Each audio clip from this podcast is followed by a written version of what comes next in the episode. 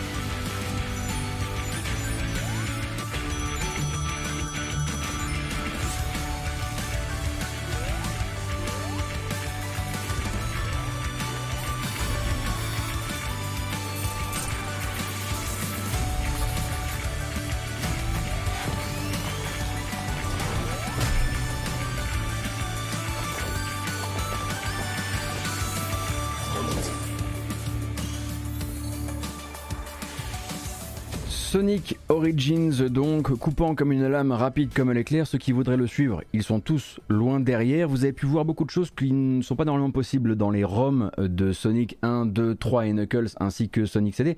C'est tout simplement parce qu'il ne s'agira pas d'émulation hein, pour cette compilation, mais il s'agira bien de portage réalisé pour l'occasion, un peu à la manière de ce qui avait déjà été fait, hein, puisque les premiers Sonic avaient déjà été portés pour le mobile euh, par Christian Whitehead, qui est ensuite devenu euh, l'un des, l'une des euh, forces fondatrices derrière Sonic Mania avec Pagoda West.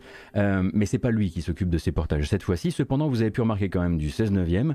ça fait partie effectivement du nouveau mode que l'on appelle le mode anniversaire. Donc, vous aurez dans cette compilation rétro une série de petites surprises, puisque vous avez pu voir aussi de l'animé, donc des, des séquences animées qui seront en fait des nouveaux génériques euh, qui seront insérés avant et après chaque jeu, qu'il s'agisse du 1, du 2, du 3 et Knuckles euh, ou de Sonic CD.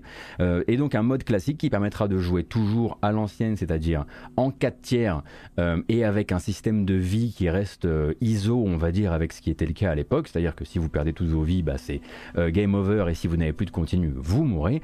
Mais vous pourrez également jouer en mode anniversaire et le mode anniversaire, du coup, c'est le jeu n'obéit plus à un nombre de vies limité pour terminer le jeu, mais en plus de ça, l'affichage passe à du 16 neuvième, 16 neuvième qui ne peut être atteint. Enfin ça doit pouvoir être atteint euh, par euh, en, faisant de l'émulation mais c'est plus facile quand même si on euh, reporte intégralement le jeu sans étirement évidemment.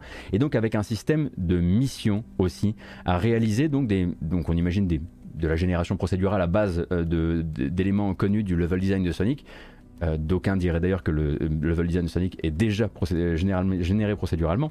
Euh, et donc avec ces missions qui permettront en fait de récupérer des médaillons avec lesquels vous pourrez, que vous pourrez dépenser dans le musée du jeu. Et dans le musée du jeu, on imagine qu'il y aura euh, des artworks, des documents préparatoires, mais il y aura aussi des bonus et même des défis spéciaux dans ce musée. Donc du contenu à plus quand même à attendre.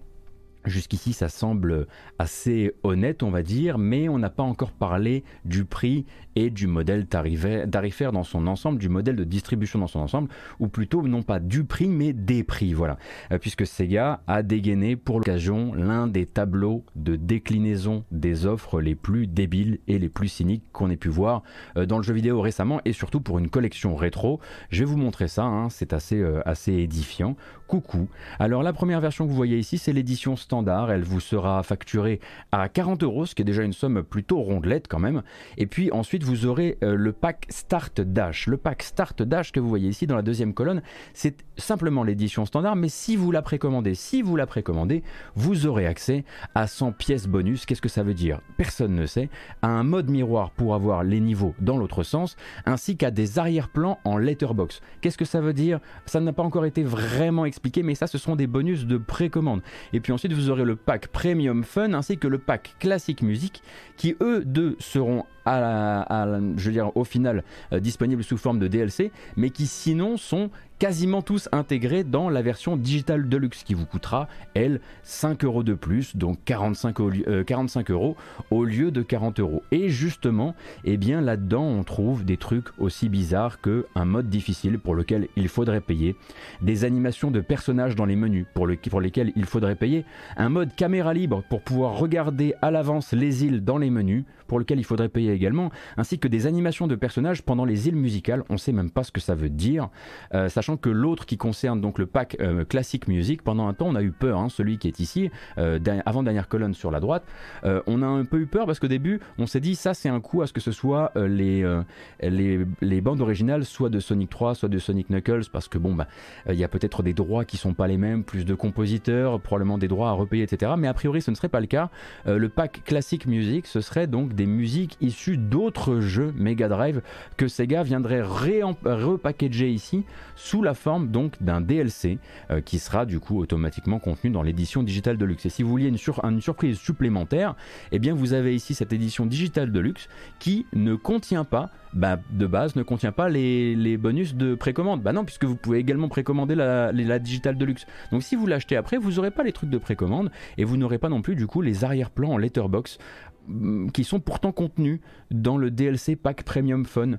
On ne panne rien à ce truc, mais on a un Sega qui, quelques jours après avoir voulu recommuniquer sur son grand comeback, on va faire des super games, on va faire des blockbusters, on est de retour, etc., se comporte quand même comme... Euh, comme l'Electronic Arts du début des années 2010, euh, on peut le dire. Et puis bon, c'est vrai que ça a duré encore un petit peu ces, conneries-là, euh, mais forcément, ça fait, euh, voilà, ça, vient créer une annonce assez particulière qui aurait simplement, voilà, qui devait déjà se débattre, je pense, à 40 euros avec les fans sur le côté. Bon ben voilà, on va commencer, on va commencer à, s'imaginer, on va quand même, quand même commencer à se dire que c'est peut-être un peu trop cher pour une partie du public mais qui en plus de ça rajoute ça derrière pour bien évidemment, bah, comment dire, pour bien bien se taper la honte, hein, il n'y a pas trop d'autres manières de le dire. Je vous recommande du coup la petite euh, béquille euh, qu'a mis Devolver à Sega euh, dans son dernier tweet dédié à Trek to Yomi que je vais vous montrer ici parce qu'on a, on a, beaucoup beaucoup de sujets sur le feu mais une annonce pour le coup complètement complètement massacrée. Et je rappelle que donc c'est cette entreprise qui à terme veut faire des jeux où les licences vont s'interconnecter les unes avec les autres, potentiellement avec du cloud gaming, mais aussi avec des NFT et grosso modo la blockchain ça c'est voilà. Ça c'est ce qui c'est ce qu'ils arrivent c'est la manière dont ils arrivent à morceler une licence un jeu une, collection rétro. Donc j'ai très très peur de ce qu'ils s'apprêtent à faire pour les années à venir. Et j'ai très très peur des manières dont ils cherchent à aller euh, comment dire gauler du revenu supplémentaire dans les années à venir. Sachant que là tout ça tout ce merdier tout ce qui est incompréhensible pour un truc aussi simple que les quatre premiers Sonic enfin les cinq premiers Sonic en, séparant euh, le 3 et Knuckles, c'est pour 5 euros en plus. C'est pour 40 ou 45 euros quoi. Et effectivement, j'en ai même pas parlé parce que c'est arrivé un petit peu plus tard dans les informations, mais en plus de ça, ce petit pack euh, Sonic Origins, si vous l'achetez sur PC, bah, vous vous prendrez en plus de ça l'anti-triche des nouveaux, qui, pour rappel, quand il est mal euh, intégré dans un jeu, peut poser de très lourds problèmes. Après, vous pouvez avoir, vous pouvez avoir des, des, avis différents, pas, pas l'anti-triche, pardon, l'anti-piratage des nouveaux. Euh, après, vous pouvez avoir un avis et, personnel sur des nouveaux, mais il y a aussi la, la manière dont on l'intègre et ce que ça peut créer de barrières techniques supplémentaires. Donc tout ça, ça arrivera, euh, ma foi, euh, tout sourire le 23 juin prochain. Bah, je, pareil, Bakayep. Je ne sais pas pourquoi ils ont absolument tenu à morceler tout ça comme ça, alors qu'une voilà, une édition à 45 euros et puis ça roulait quoi. Merci beaucoup, Dirlo, pour les 10 euros sur Utip. Tu viens de gagner un pack fun, un pack premium fun, pardon. Merci beaucoup, Xéa, pour les 18 mois. Merci pour le soutien. Bon, heureusement, là, Heureusement, la, voilà, la BO de la, de la Grasse vient nous, nous aider à nous détendre un petit peu. Voilà.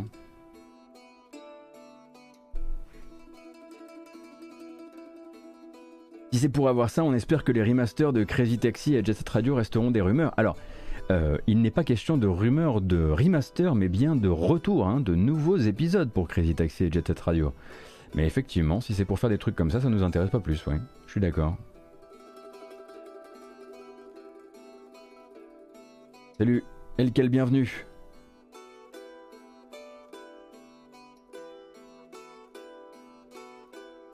Ouais, complètement d'accord, on se faire. Ils auraient pu faire beaucoup plus simple. Les gens, râlent sur un prix, mais les gens n'en font pas des, parodies. C'est ça la différence. On, voilà, même euh, quand il y a eu les 75 balles euh, pour les pixel remaster de Final Fantasy. Après, il y a des gens qui, estiment depuis que le travail qui a été fourni, fourni, notamment sur les musiques mérite. Et ça, ok, pas de souci. Mais quand il y avait les 75 balles, il n'y avait pas un tableau hyper compliqué derrière.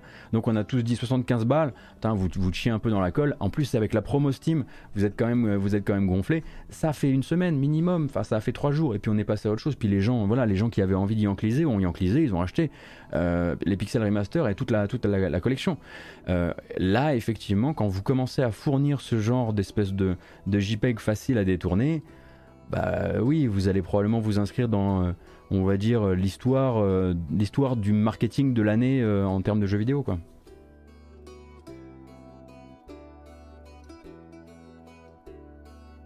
Voilà donc pour Sonic Origins, les origines de la douille. Euh, on va parler un petit peu de Gearbox, hein, puisque le salon PAX East a commencé hier. Il durera jusqu'à lundi pour rappel, donc vous allez avoir des annonces indées. D'ailleurs, il y en aura euh, à, la fin de, ce stream. Euh, beaucoup d'annonces indées à, à, attendre jusqu'à lundi. Du coup, nous, lundi, on fera aussi un petit, un petit débrief là-dessus, lundi matin. mais hier soir, la PAX East, elle a aussi commencé par un live de Gearbox, donc dès le jeudi soir. alors, c'était promis, on y a eu droit. On n'a peut-être pas eu droit à ce vraiment pourquoi on était là. En tout cas, moi j'étais venu pour avoir des nouvelles de Homeworld 3. Et en ceci, je n'ai pas eu de trailer ou de date pour Homeworld 3 qui est toujours attendu d'ici la fin de l'année 2022. En revanche, vous avez tout le détail de son incroyable euh, édition collector. Je vous laisse vous renseigner. C'est rare que je dise ça, euh, mais c'est vrai qu'elle a l'air assez incroyable. Bref, et à côté de ça, Gearbox euh, c'est un petit peu plus, euh, on va dire, prononcé sur d'autres licences de leur catalogue et également sur la branche Gearbox Publishing qui travaille avec des développeurs indépendants. Euh, et donc, du côté de développement en interne, Gearbox a une bonne nouvelle pour les fans de Tales from the Borderlands. Alors, est-ce qu'elle est vraiment bonne? C'est le temps qui nous le dira. Mais donc, euh, souvenez-vous, Tales from the Borderlands, c'est donc un spin-off narratif réalisé par Telltale et Gearbox à l'époque. Et donc, Randy Pitchford, hier soir, a très officiellement annoncé l'existence et la sortie prochaine d'un Tales from the Borderlands 2. Pour l'instant, il n'y a pas de trailer, il n'y a pas d'image, il n'y a rien du tout. Mais tout ce que je peux vous dire en revanche, c'est que Tales from the Borderlands 2 sera développé intégralement en interne chez Gearbox. Intégralement écrit par Gearbox aussi. Euh, ils ne sont pas non plus allés chercher euh, le Telltale qui a été refondé depuis le Telltale euh, circa 2019. Ils ne se sont pas adressés à des vétérans de Telltale qui ont depuis longtemps monté d'autres studios. Ils se sont dit on va faire justement ce Tales from the Borderlands nous-mêmes. Alors pour l'instant, hein, le patron de Gearbox a laissé filtrer très peu d'infos sur le sujet. On ne sait même pas si le format épisodique sera conservé en vérité. Et si vous étiez fan des personnages de la première saison, voilà, il y a peut-être une inquiétude à avoir dans le sens où Randy Pitchford le dit, eux, ils veulent justement une aventure toute nouvelle, avec une histoire toute nouvelle et des personnages tous inédits ou presque. Euh, donc en tout cas tel que c'est annoncé là, peut-être qu'il y aura des références aux personnages que vous avez appris à connaître dans Tales from the Borderlands, mais ça ne sera pas la suite de l'histoire de certains de ces personnages, en tout cas, euh, pour l'instant. En revanche, il n'y aura pas a priori longtemps à attendre avant de savoir de quoi le jeu, euh, de quel bois le jeu se chauffe. Difficile à dire de quel bois le jeu se chauffe, parce que ça sortirait normalement d'ici la fin de l'année 2022 également. Donc on devrait pouvoir ajouter ça euh, à nos petits euh, programmes 2022 jeux vidéo. Tales from the Borderlands entièrement développé, deux, pardon, même si ne sera peut-être pas son, nom officiel, euh, entièrement développé et écrit chez Gearbox. Salut Ben Renault, bienvenue.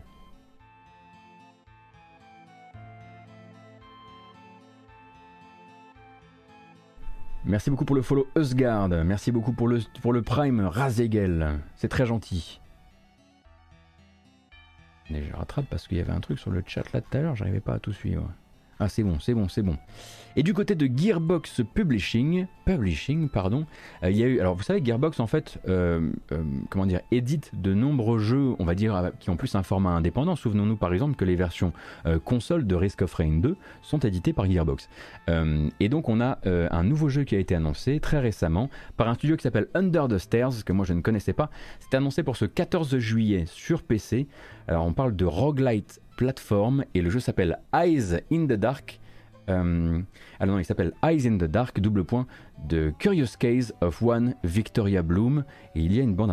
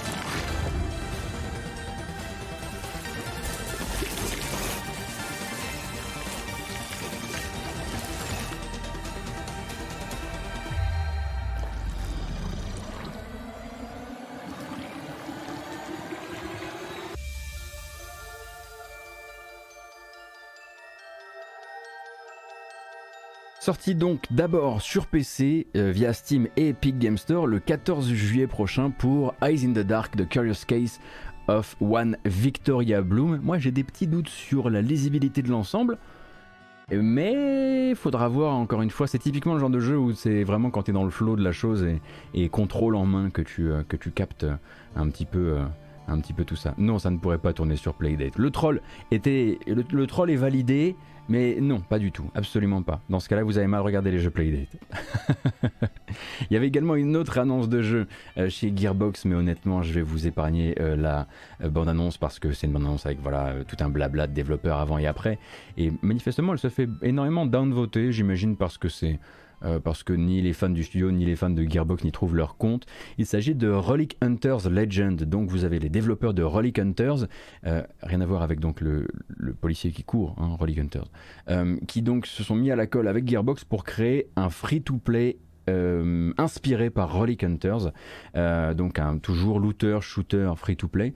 Et donc ça c'est prévu pour une sortie pour l'instant non datée. Euh, mais bon, Rolly Hunters avait déjà manifestement pas très très bonne presse, je crois. Enfin, je sais pas très bien ce qui s'est passé, mais voilà, ça a l'air d'être une annonce assez mineure. Et vu que la vidéo était assez mal fichue, voilà, on va se le, on va s'épargner ça. En revanche, on peut parler d'une autre actualité liée, à Gearbox et qui date d'un tout petit peu euh, avant, euh, avant la PAX. il s'agit donc de l'achat, l'acquisition, pardon, du studio Lost Boys Interactive. donc le groupe Gearbox, hein, donc se sont fait un petit plaisir, se sont ajoutés, se sont euh, euh, comment dire, procurer euh, cette entreprise d'une un peu plus de 200 personnes, 220 personnes En fait, Lost, Boys Interactive, c'est les gens qui, les ont aidés à euh, co-développer euh, Tiny, Tiny, Tina's Wonderlands qui vient de sortir, donc le spin-off de Borderlands hein, qui a fait un petit peu le, qui fait partie des sorties, je crois, du mois de mars, si je ne dis pas de bêtises, de la fin du mois de mars même.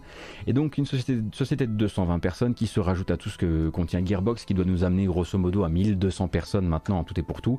Euh, alors il passe sous contrôle de Gearbox, mais pas vraiment, on va en reparler. Eux, avant ça, avant de travailler sur Tiny Tina's Wonderlands, ils étaient déjà dans le shooter, quoi qu'il arrive. Euh, du co-développement sur Call of Duty, du co-développement sur PUBG également. Donc voilà, hein, c'est un petit peu dans leur, leur ADN. Et leur plan futur, c'est de passer de 220 personnes à 350 personnes d'ici 2024. Alors, est-ce qu'on est qu'on peut faire ça quand on a comme seul et unique client euh, son possesseur, à savoir Gearbox, bah, c'est un peu plus compliqué. Il va falloir euh, voilà, faire rentrer un maximum de projets. Et pour ça, eh bien, c'est très simple. Euh, Gearbox, en fait, va laisser sa liberté à Lost Boys Interactive. Lost Boys Interactive est à la disposition de Gearbox quand ils ont besoin de codev, mais le reste du temps, le studio peut tout à fait prendre d'autres, peut se faire le prestataire d'autres entreprises, d'autres éditeurs qui auraient besoin d'aide sur des shooters. Voilà. C'est assez, c'est assez, c'est pas quelque chose de très très Hein. Il me semble que euh, très rarement, euh, très rarement, pardon, très récemment, qui on a vu qui a fait ça aussi Il me semble que c'était les développeurs de Outriders qui s'étaient euh, récupéré une, qui récupéré un, studio de, de mocap au Canada, si je dis pas de bêtises, et qui leur avait dit bon bah voilà, maintenant vos bénéfices ils remontent chez nous, mais à côté de ça, à côté de ça, vous pouvez continuer à travailler pour d'autres personnes à côté de nous quoi.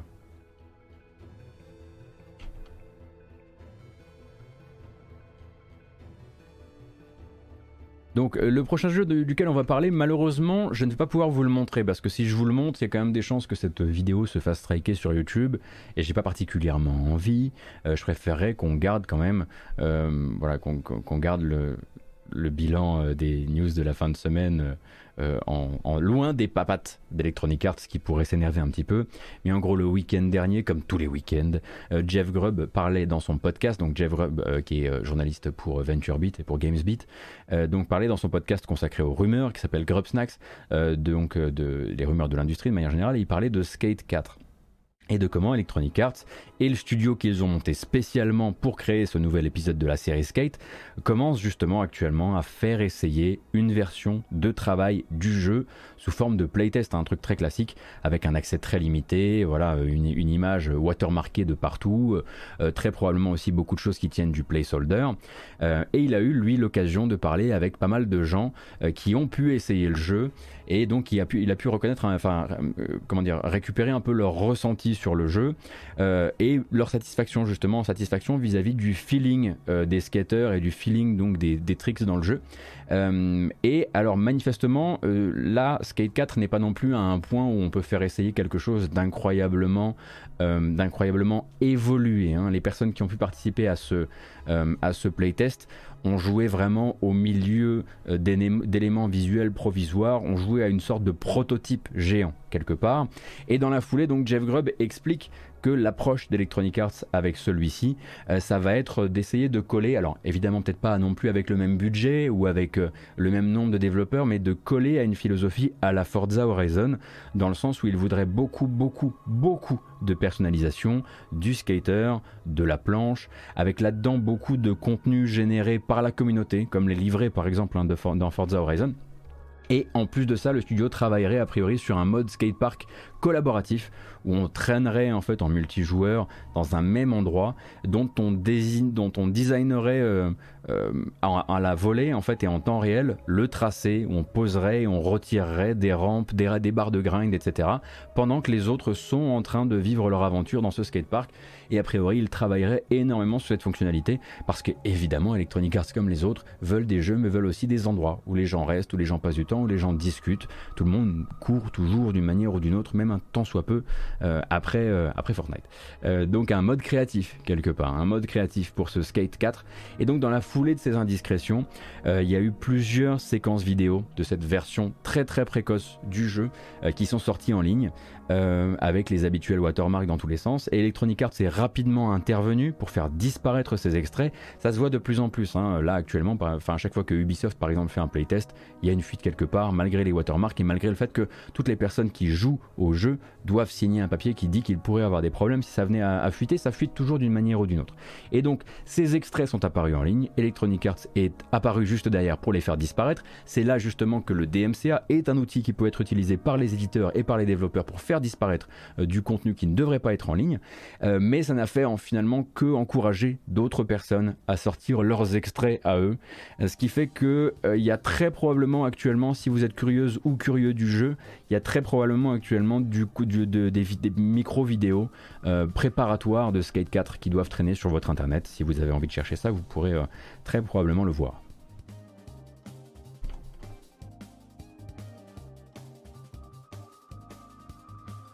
Ah, là-dessus, je suis d'accord, on faire hein, de manière générale, moi je n'encourage absolument pas à ce que les gens leakent ce genre de choses. Je comprends d'ailleurs l'utilisation du DMCA par les éditeurs à ce moment-là. Je sais que ça fout un bordel monstre dans les équipes, parce qu'à partir de là, bah, tout ce sur, quoi ils sont en train de travailler est édité, évalué par la communauté, par les gens, les réseaux sociaux, etc. On va dire à l'aune euh, de ce que, devrait être le jeu à la fin, alors que c'est vraiment très préparatoire avec beaucoup de placeholders, etc. Ça, je comprends tout à fait que c'est un immense problème euh, pour les euh, et par la concurrence, bien sûr, et pour les devs, bien sûr. Mais après, je pense que là, je vous en parle, ça fait déjà plusieurs jours, ça a dû passer par votre internet d'une manière ou d'une autre. Donc voilà, euh, pour Skate 4 qui n'a et, on le comprend un petit peu mieux maintenant qu'on a vu ces quelques, euh, quelques petites images. Euh, on comprend que le jeu c'est pas pour tout de suite du tout. Hein. Faut pas s'imaginer qu'il va y avoir un shadow drop à l'été ou ce genre de choses.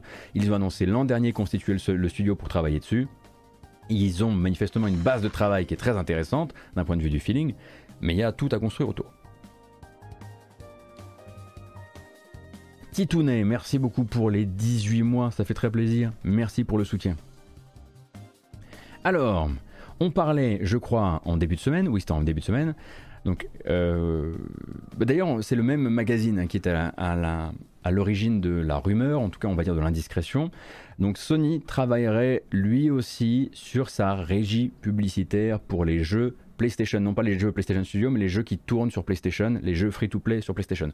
Donc, en début de semaine, on parlait justement d'un article du Business Insider qui disait qu'en gros, euh, Microsoft travaillerait sur une régie qui permettrait de mettre en relation les développeurs de jeux free-to-play et les annonceurs dans le but, euh, euh, dans le but de permettre une nouvelle, une seconde ligne de financement dans les jeux en free-to-play, donc de l'affichage publicitaire, que ce soit dans les jeux de voiture, sur les bords de route, dans les menus, ce genre de choses. Bref, on parlait du fait que Microsoft travaillerait actuellement sur une manière d'attirer dans son écosystème des développeurs de jeux free-to-play qui ne pourraient pas forcément être intéressés de base dans le fait de partir sur console ou même de partir euh, chez eux.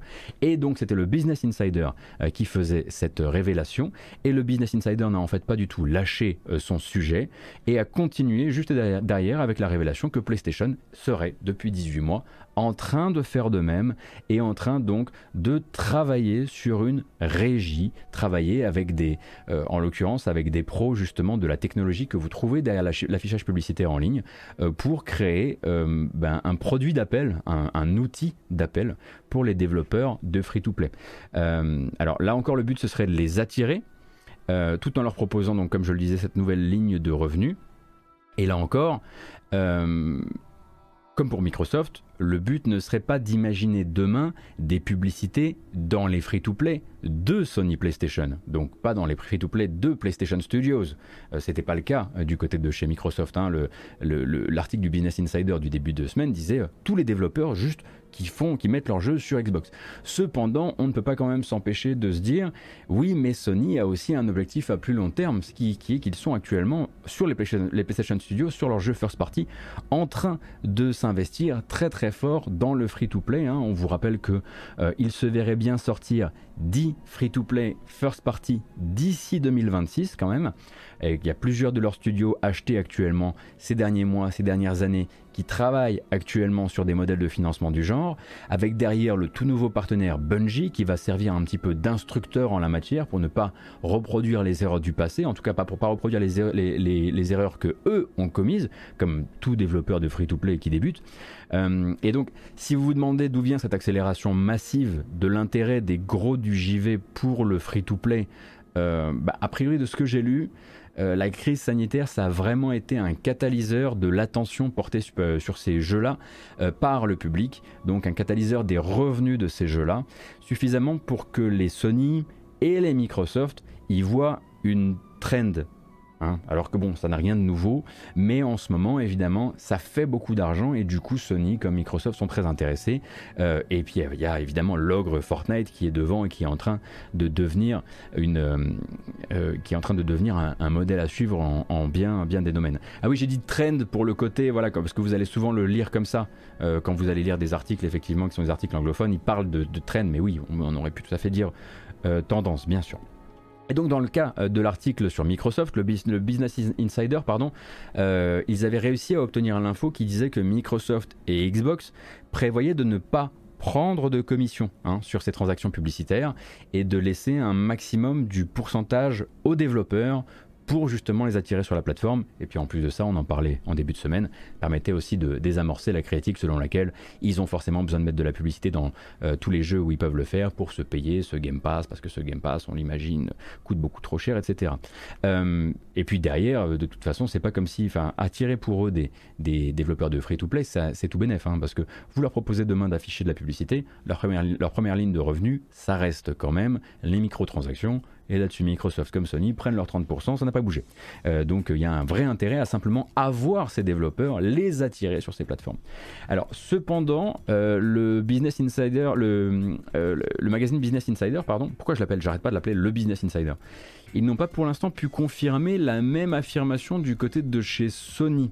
Euh, c'est-à-dire qu'aucune de leurs sources chez Sony n'a été en mesure de confirmer le fait que Sony avait prévu de ne pas prendre sa part sur les revenus publicitaires. À attendre évidemment, hein, il faut, faut patienter pour avoir les déclarations officielles de Sony, comme de Microsoft d'ailleurs.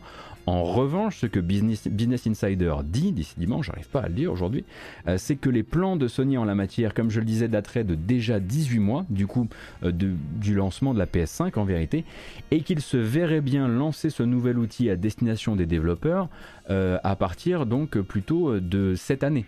Euh, plutôt euh, voilà, euh, sur, la, sur la deuxième partie de, de, l'année 2022. Donc on devrait avoir des réponses assez rapidement sur ces choses-là. Et comme je l'avais dit début de semaine dernière, il y a quand même de grandes chances que ce soit des communications assez discrètes pour le public, puisque ce n'est en fait pas une déclaration tournée vers le public, elle est tournée vers les, vers les développeurs.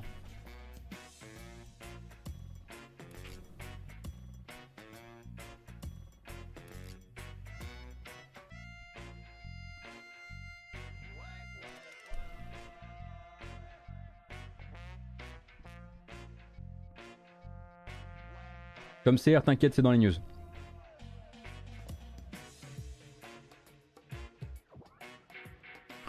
Donc le bilan, c'est grosso modo que Sony comme Microsoft travaillent, euh, à proposer une nouvelle ligne de revenus pour les développeurs de free-to-play et que la trend, la tendance, n'est pas prête justement euh, de s'éteindre, surtout si euh, les, euh, surtout si les consoliers principaux travaillent justement à motiver les développeurs à continuer à faire ces jeux-là et à continuer à les distribuer dans leur écosystème. Alors, après, on va partir dans une véritable... un vortex un vortex où on va parler principalement non plus du jeu vidéo sous l'angle des jeux ou du business, mais sous l'angle des gens et des personnes euh, et, des, et, des, cultures d'entreprise. Euh, de fait, ça va être assez long probablement pour certains euh, et pas très fun. Cependant, avant ça, j'ai quand même voulu mettre la news de cette thématique-là, donc les gens derrière les jeux, qui est fun, qui est agréable. Comme ça, on se prend un petit shot de, voilà, de, bonnes nouvelles avant de descendre dans le, terrier du lapin. On va parler de Koei Tecmo.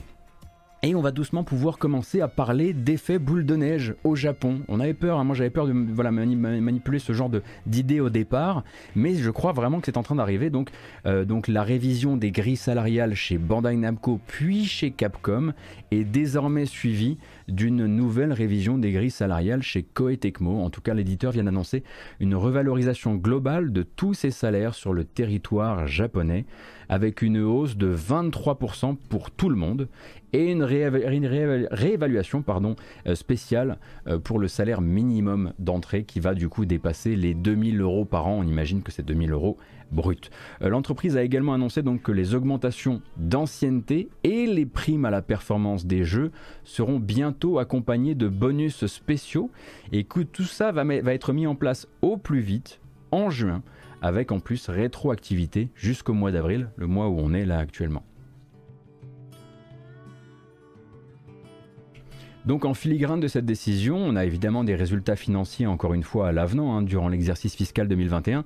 Euh, si à l'avenant d'ailleurs que Koei Tecmo avait annoncé euh, que ses objectifs qu'il s'était fixés avaient été, euh, avaient, été remplis deux ans à l'avance, donc effectivement l'argent est là, c'est pas un problème, mais surtout en filigrane, il y a un vrai besoin, et on en parle très souvent ici, de rester compétitif. Dans une industrie qui bouge, qui sort de sa torpeur, dans laquelle tous les grands acteurs du jeu vidéo premium payaient relativement mal, mais commencent à se bouger. Euh, euh, à se bouger de leur côté. Oui, non, je voulais dire par mois 2000 euros, pas, pas 2000 euros par an. Non, mais non, vous avez bien, changé de vous-même. Bien sûr que c'est 2000 euros par mois. je veux dire, je veux bien que le jeu vidéo japonais paye très mal. Mais oui, bien sûr que c'était par moi. Alors c'est juste au Japon hein, pour l'instant, c'est ce que voilà, ce que je le disais tout à l'heure.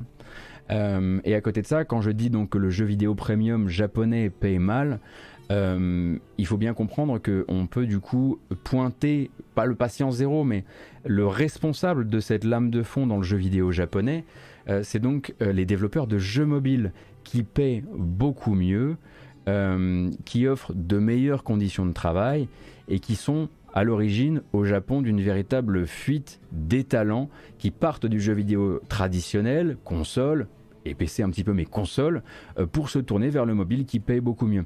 Et vous ajoutez à ça donc une monnaie qui ne va pas fort en ce moment, le yen ne va pas très fort, l'arrivée de concurrents chinois sur le territoire également, et vous obtenez donc une multitude de gros éditeurs japonais qui la même année, à quelques semaines d'écart, un peu façon domino quelque part, nous font le grand numéro de les ressources humaines, ce sont les pierres fondatrices du groupe, il n'y a pas de succès sans les hommes et les femmes derrière les, ordinateurs. Enfin bref, tout ça, quoi, tout ça. Et ainsi de suite. Et tout ce, voilà, tout cynisme mis de côté, évidemment, c'est quand même toujours un pur plaisir de traiter ces news, hein, parce que ça a été, voilà, pendant longtemps, à chaque fois qu'on a parlé de ces sujets-là, on n'a jamais eu une bonne nouvelle.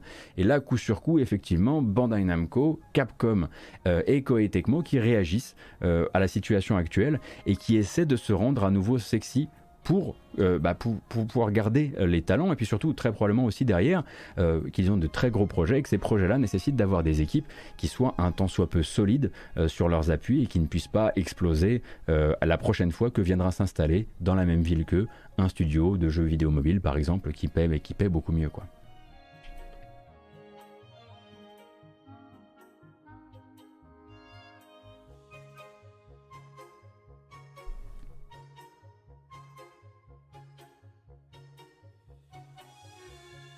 On sent que tu as besoin d'un week-end. Je fais ce que je peux, vraiment je fais ce que je peux. Mais sachez que de m'écrire que j'ai l'air fatigué ou, que je bredouille m'aidera pas, beaucoup plus. Mais oui, effectivement, je mords un petit peu mes mots aujourd'hui. Je blâme cette crève qui est en train de me tomber dessus. Je pourrais blâmer le boogie, mais je préfère, euh, je préfère prendre mes responsabilités.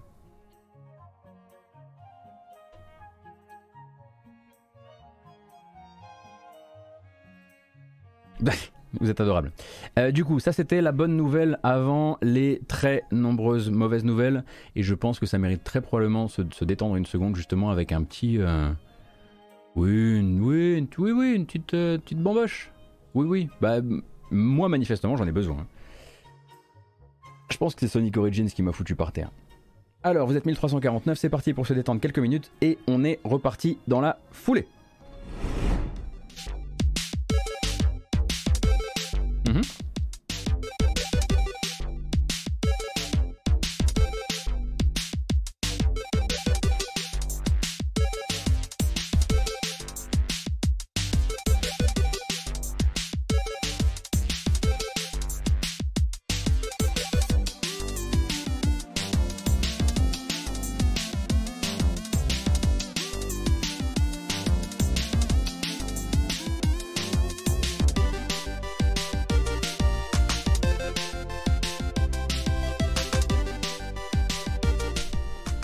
Merci beaucoup Manat, merci beaucoup Damodred, c'est très gentil, merci beaucoup pour le soutien, ça fait très plaisir. Alors,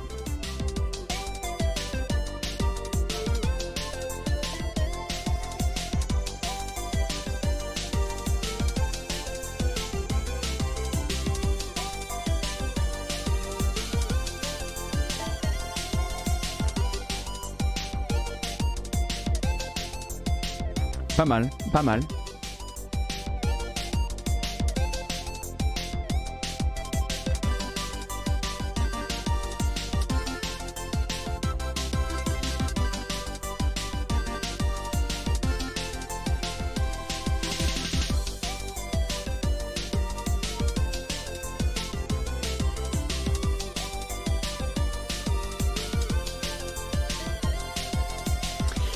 C'est les Goonies, c'est j'en conviens. Eh oui. Alors attendez une seconde, parce que justement, avant de commencer à parler des choses qui fâchent, on va peut-être commencer à faire quelque chose d'un peu, euh, d'un peu rigolo. Bonjour, c'est Michel Muller. Alors, euh, c'était simplement pour vous dire euh, merci, évidemment, pour cette nouvelle semaine de euh, jeux vidéo passés ensemble. Ça m'a fait extrêmement plaisir. Je voulais vous remercier également pour le soutien. donc, soutien effectivement via les follow sur Twitch. Si ça pas, si c'est pas encore le cas, sachez que vous pouvez suivre la chaîne. Ça fera très plaisir de vous revoir à l'occasion.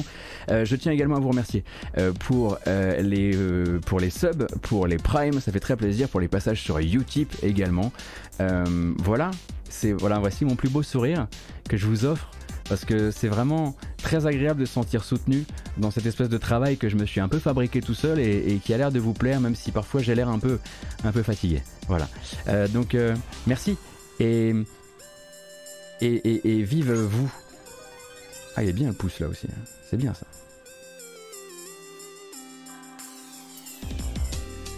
Qu'est-ce qu'on disait nous avec tout ça? Ah, c'est fini. En revanche, on fait plus la fête. La bamboche, c'est terminé. Oh. C'est parfait. On continue. Euh, on continue donc, on va parler de Nintendo, on va parler également de Sony, on va parler également de Lab Zero Games. C'est vrai qu'on aurait pu parler de Nadeo aussi, mais euh, là, à un moment, moi, j'avais trop de trucs sur le feu, donc il a fallu que je choisisse un peu mes combats. Voilà. Euh, pendant ce temps, donc, Nintendo, on a parlé il n'y a pas très très longtemps, euh, répond donc aux allégations qui parlaient notamment de concertation anti-syndicale avec un de leurs partenaires de travail. On en parlait mercredi, donc, une plainte déposée à l'État de Washington, dans l'État de Washington, pardon, contre Nintendo et la société qui s'appelle Aston Carter. Alors, Aston Carter, ça, qui fournit en fait à Nintendo Kratos, va-t'en, c'est gênant, euh, qui fournit à Nintendo des travailleurs en contrat court, notamment pour de la QA de l'assurance qualité, et donc plainte déposée auprès de la NLRB, National Labor Relations Board, vous connaissez par cœur, vous êtes là tous les matins, c'est normal. Euh, donc qui s'occupe en fait, une, une agence qui s'occupe de faire respecter le droit des travailleurs aux États-Unis, et notamment leur droit à se coordonner pour créer une cellule syndicale au sein de leur entreprise. Et donc la plainte qui était déposée par un ex-employé, elle affirmait que Nintendo et Aston Carter s'étaient concertés pour décourager les initiatives syndicales euh, au moyen bon, des outils habituels, des informations, surveillance des employés et menaces de représailles financières auprès d'une ou de plusieurs personnes qui auraient tenté de faire rentrer le loup syndical dans la bergerie Nintendo ou, en tout, ou assimilé puisque Aston Carter est un de ses partenaires. Et donc, avec à la clé de toute cette histoire au moins un licenciement, celui de la personne soit qui a déposé la plainte, soit de la personne au nom de qui la plainte a été déposée, parce que ça on n'a pas le détail. Euh, donc on attendait en fait plus d'informations, comme par exemple une réponse de Nintendo, puisque Nintendo doit formuler une réponse officielle, histoire ensuite que la NLRB justement, elle ait tous les éléments pour formuler à son tour une réponse et organiser, le cas échéant, si elle l'estime nécessaire, une enquête officielle. Et donc une réponse du directeur régional de la NLRB, pour vous donner un petit, ordre d'idée, ça prend entre 7 et 14 semaines. Euh, donc on va avoir le temps d'oublier cette affaire avant d'en reparler. C'était 14 semaines, voilà. Euh, on, pourra probablement en reparler euh, à la fin de l'été, j'imagine, ou quelque chose comme ça. Cependant, il y avait quand même la réponse officielle de Nintendo qui n'est pas tardée à arriver d'ailleurs, elle a été envoyée à la fois à la NLRB et aux organes de presse qui avaient couvert l'affaire avec cette citation que je vais vous lire évidemment avec les outils habituels, nous sommes conscients de la plainte déposée auprès de la NLRB par un employé en CDD dont le contrat a été rompu pour divulgation d'informations confidentielles et pour nulle autre raison. Nintendo n'a conscience d'aucune initiative syndicale ou d'aucune tentative de regroupement du genre et entend coopérer pleinement avec l'enquête de la NLRB. Voilà, la contre-attaque de Nintendo, eux disposent manifestement de preuves écrites, on l'imagine, permettant de démontrer que l'accusation principale, celle sur laquelle celle qui est la plus tangible, celle sur laquelle il est plus facile euh, d'enquêter finalement, c'est celle du motif de licenciement de cette personne, et donc ça leur donnerait raison dans la mesure où cette personne aurait divulgué euh, des informations complètement confidentielles et sensibles à propos des projets de Nintendo. Et maintenant, c'est parole contre parole, on attend que la NLRB fasse son travail, et ça, comme je le disais, ça prendra plus de temps.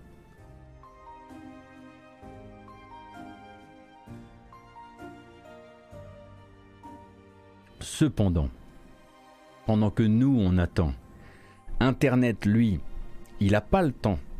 Et il se trouve qu'à côté de ce dossier très officiel, de cette plainte très officiellement déposée à la NLRB, il y a l'ampleur qu'a pris le sujet sur les réseaux sociaux en quelques heures seulement hein, après l'annonce euh, donc du dépôt de plainte.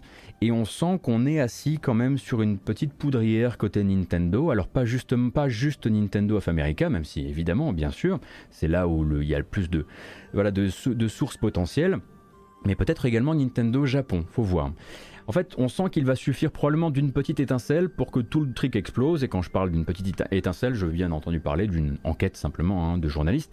Euh, donc on a vu ces quelques jours, euh, quelques jours euh, récents, pardon, vous avez raison, je perds mes mots, un certain nombre d'anciens employés de Nintendo souvent justement dans des contrats courts à l'époque, se dire désormais débarrassés de tout accord de non-divulgation qu'ils auraient pu signer auprès de Nintendo ou auprès d'un prestataire de Nintendo, et qui se dirait donc prêt à parler justement à la presse.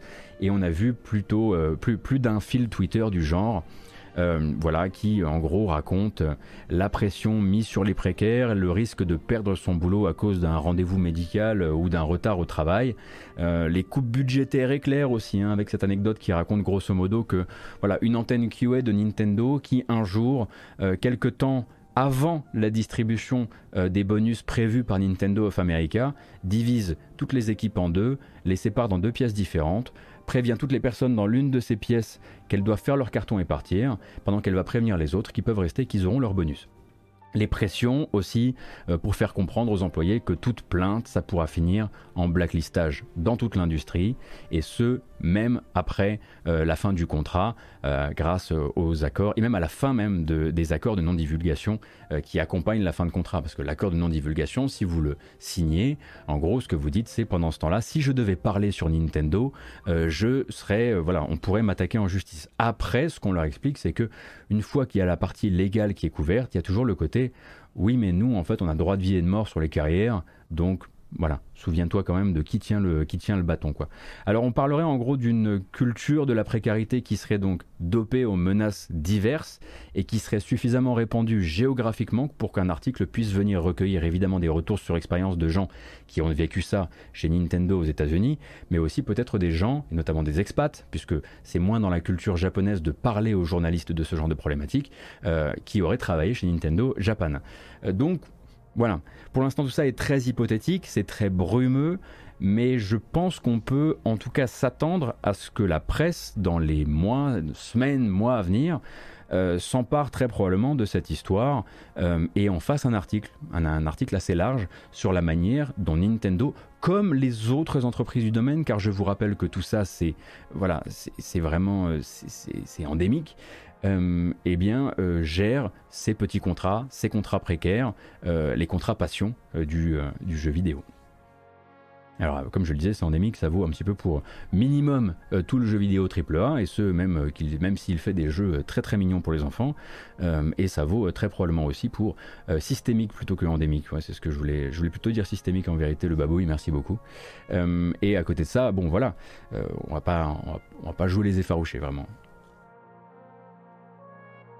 Mais Nintendo jusqu'ici avait tenu quand même sa barque assez éloignée de ce genre de scandale. Euh, je pense que c'est pas fait pour durer. Voilà. Donc euh, je me demande vraiment comment ça va se passer le jour où sortira un gros article qui mettra euh, certains traitements des employés de chez Nintendo au niveau du traitement des employés de la QA, par exemple chez Activision à la très grande époque, ou ce genre de choses. Parce qu'on n'est tellement pas habitué, Internet est tellement pas habitué à ce que Nintendo soit présenté ainsi, comme s'il y avait toujours une espèce de digue, un truc sanitaire un peu mystérieux, magique, enfantin, etc. J'espère que, du coup que l'entreprise sera regardée pareil euh, au moment des enquêtes. Par le public, s'entend. Ah oui, attention, hein, quand je disais triple A, c'était pour dire, voilà, on a la certitude que c'est en gros partout comme ça sur le triple A. On n'a pas la certitude que c'est partout comme ça dans l'indépendant. Mais bien sûr qu'il y a des problèmes dans l'indépendant aussi. On en a parlé il y a, suffisamment peu de temps, ne serait-ce que quand on a parlé euh, voilà, des studios, du studio derrière Tacoma, euh, du studio derrière Watam, euh, du studio derrière Ori. Enfin bref, voilà.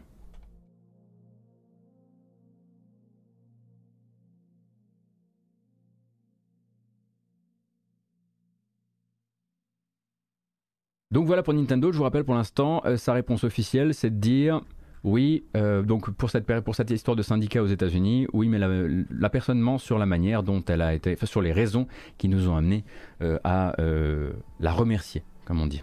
Évidemment, pour les gens qui nous écoutent en podcast, il y avait des gros guillemets, des gros guillemets volants comme ça.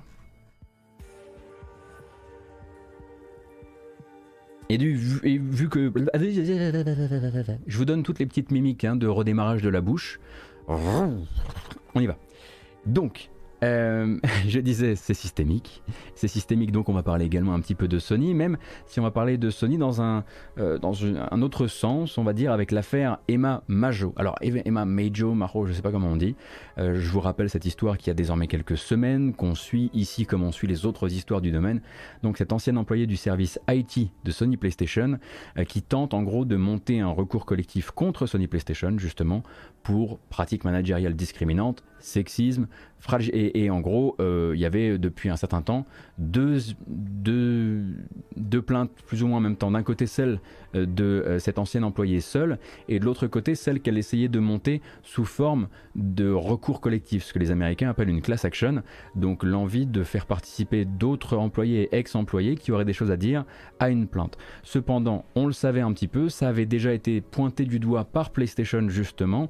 Euh, le juge qui s'est occupé de l'affaire trouve que le dossier seul de Emma Majo est assez fragile. Il estime que l'accusation est fragile. ça a été reconnu donc par le juge, elle a été déboutée donc de, ses demandes.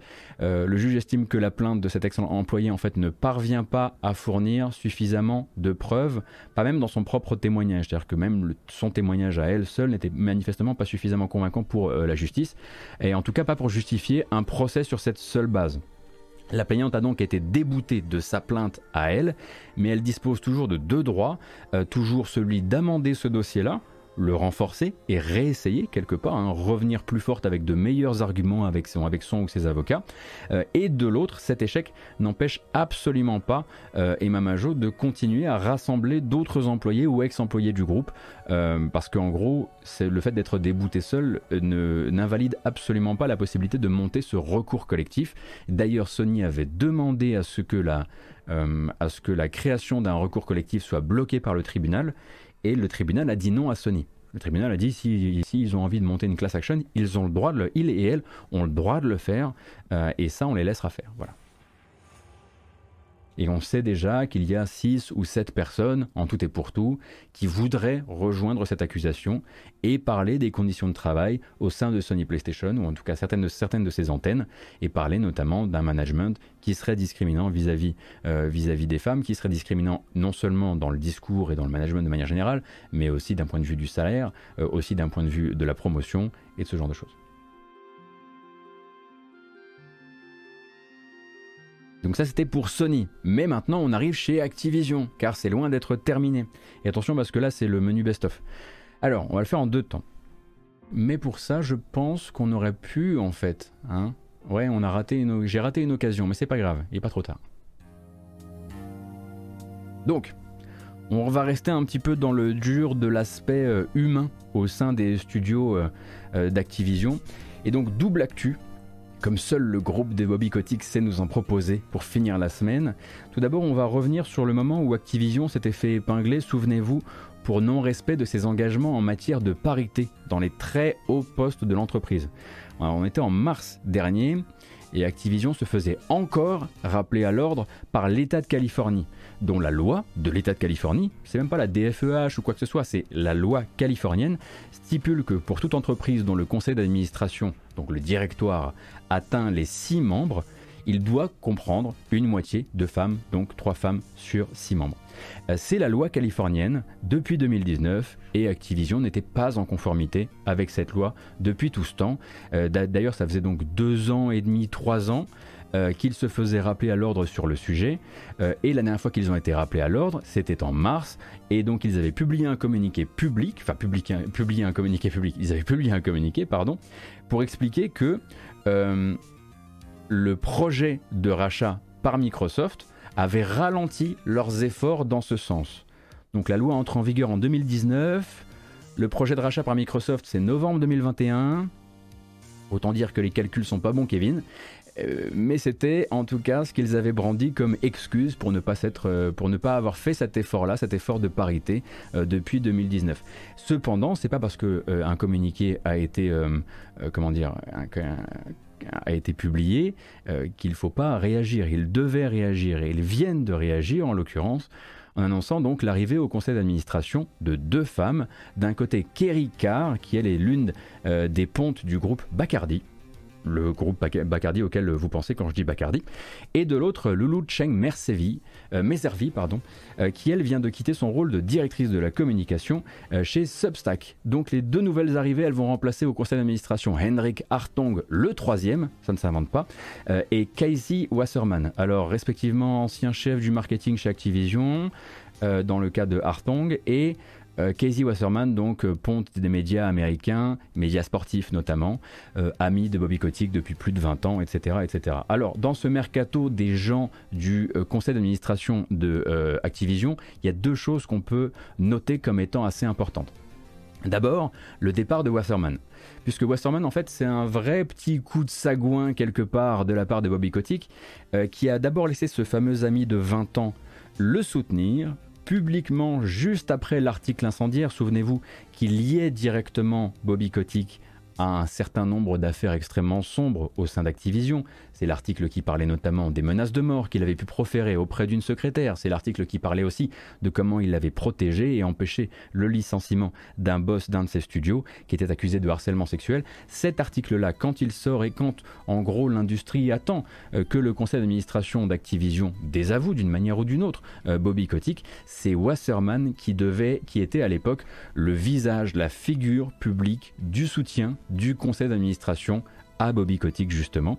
Ce qui veut dire qu'en interne, auprès des employés, il est aussi le visage de cette espèce d'hyper-cynisme qui crée des tensions.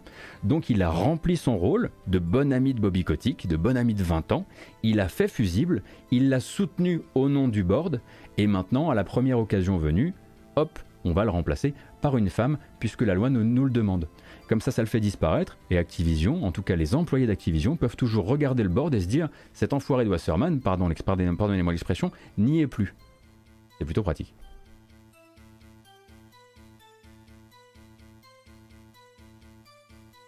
Alors, Von. Je suis désolé, effectivement, je dis toujours la loi stipule et je ne devrais pas. On dit quoi alors? La loi précise, dispose. La loi dispose, merci beaucoup. Bah, je ferai plus, ferai plus l'erreur. En tout cas, je me rattraperai. La loi dispose, très bien. Euh, donc ça c'est la première chose qu'on pouvait noter à propos, la loi c'est moi, merci beaucoup, euh, qu'on pouvait noter à propos de ce mercato. La deuxième, c'est donc la nomination de Lulu Cheng Meservi, qui rejoint donc le board d'Activision, mais qui vient également siéger au fameux comité de responsabilisation du lieu de travail d'Activision, une instance créée par le conseil d'administration pour confronter le conseil d'administration, et ce malgré le fait qu'elle ne contienne que des membres du conseil d'administration. Vous vous souvenez de ça? C'est réel, hein, c'est arrivé. Il y a vraiment un moment où ils se sont dit, il faut qu'on annonce à la presse qu'on a créé un comité de responsabilisation du lieu de travail qui viendra nous interpeller, nous, le directoire, euh, sur ces sujets, qui on va mettre dedans, pas des employés, des responsables euh, du personnel, des gens du directoire. Voilà. Euh, donc en gros, elle, elle va venir siéger justement à ce comité. Et il est également intéressant de se pencher sur l'actualité récente que cette nouvelle arrivée euh, a eu durant le début de l'année 2022, euh, puisque ça va nous permettre de voir poindre ça et là des petits drapeaux rouges, comme on a l'habitude d'en voir quand on parle d'Activision. Donc en fait, elle a passé tout son début d'année chez Substack, justement, hein, qui est une société qui vous propose de créer votre newsletter, pourquoi j'ai dit newsletter?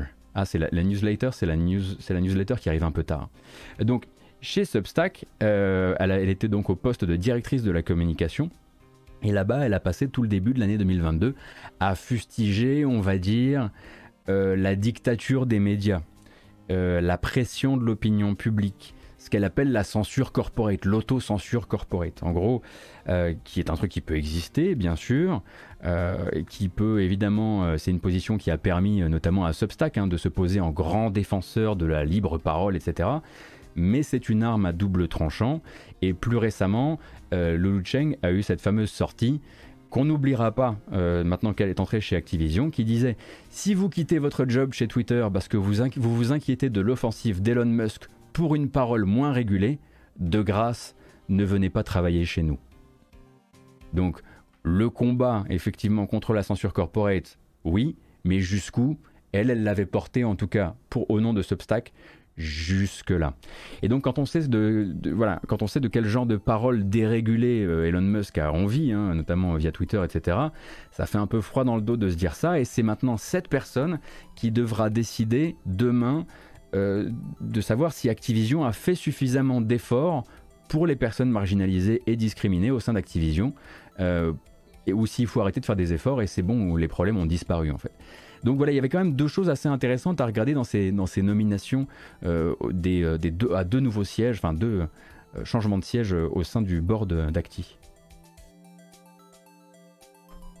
Oui, c'est elle, Sylvartas.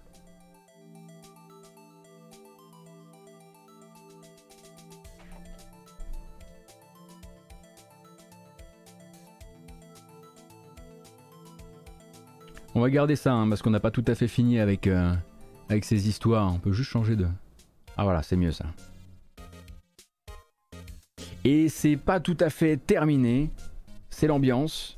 Euh, parce qu'on va dézoomer de chez Activision pour zoomer un peu plus directement sur Bobby Kotick, l'homme, la légende, après donc la sortie d'un nouvel article dans le Wall Street Journal hier, qui va continuer de venir peindre, on va dire, cette image toujours plus bah, mafieuse, on va pas se mentir, hein, et quelque part dangereuse aussi, euh, du président d'Activision et de son entourage. Donc l'article va en gros raconter, pour faire très simple, comment par deux fois la maison mère du tabloïd britannique Daily Mail, que vous connaissez très probablement, hein, c'est pas de la très grande presse, euh, qui donc la maison mère qui s'appelle euh, Mail Online, elle avait été contactée par une tierce personne de pouvoir, on en reparlera, contactée pour que ne soient pas publiés des articles qui racontaient que euh, l'ex-petit ami de Bobby Kotick avait obtenu contre lui ce qu'on appelle une, ordonnance restrictive, c'est-à-dire une décision de justice qui empêche Bobby Kotick d'approcher cette personne après que celui-ci l'ait manifestement poursuivi et harcelé, jusque chez elle, etc., etc.,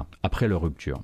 Donc la nature de l'injonction, l'histoire à l'origine de cette tentative de pression, je me dois de le signaler, c'est pas vraiment notre sujet ici, euh, parce que ça doit être pris avec de grosses pincettes puisque la plaignante, la personne qui avait obtenu cette, euh, cette injonction auprès de Bobby Kotick, a plus tard affirmé que ses déclarations à elle étaient en partie exagérées, mais l'ordonnance restrictive était bien là, et c'est ça le sujet sous-jacent de ce qui va nous intéresser. Donc après des accusations, donc euh, voilà, il y en a d'autres hein, sur Bobby Kotick, hein. il y a les accusations de violence, il y a celles de menaces de mort au travail, protection de harceleurs, Kotick il en a un petit peu tout le tour du ventre.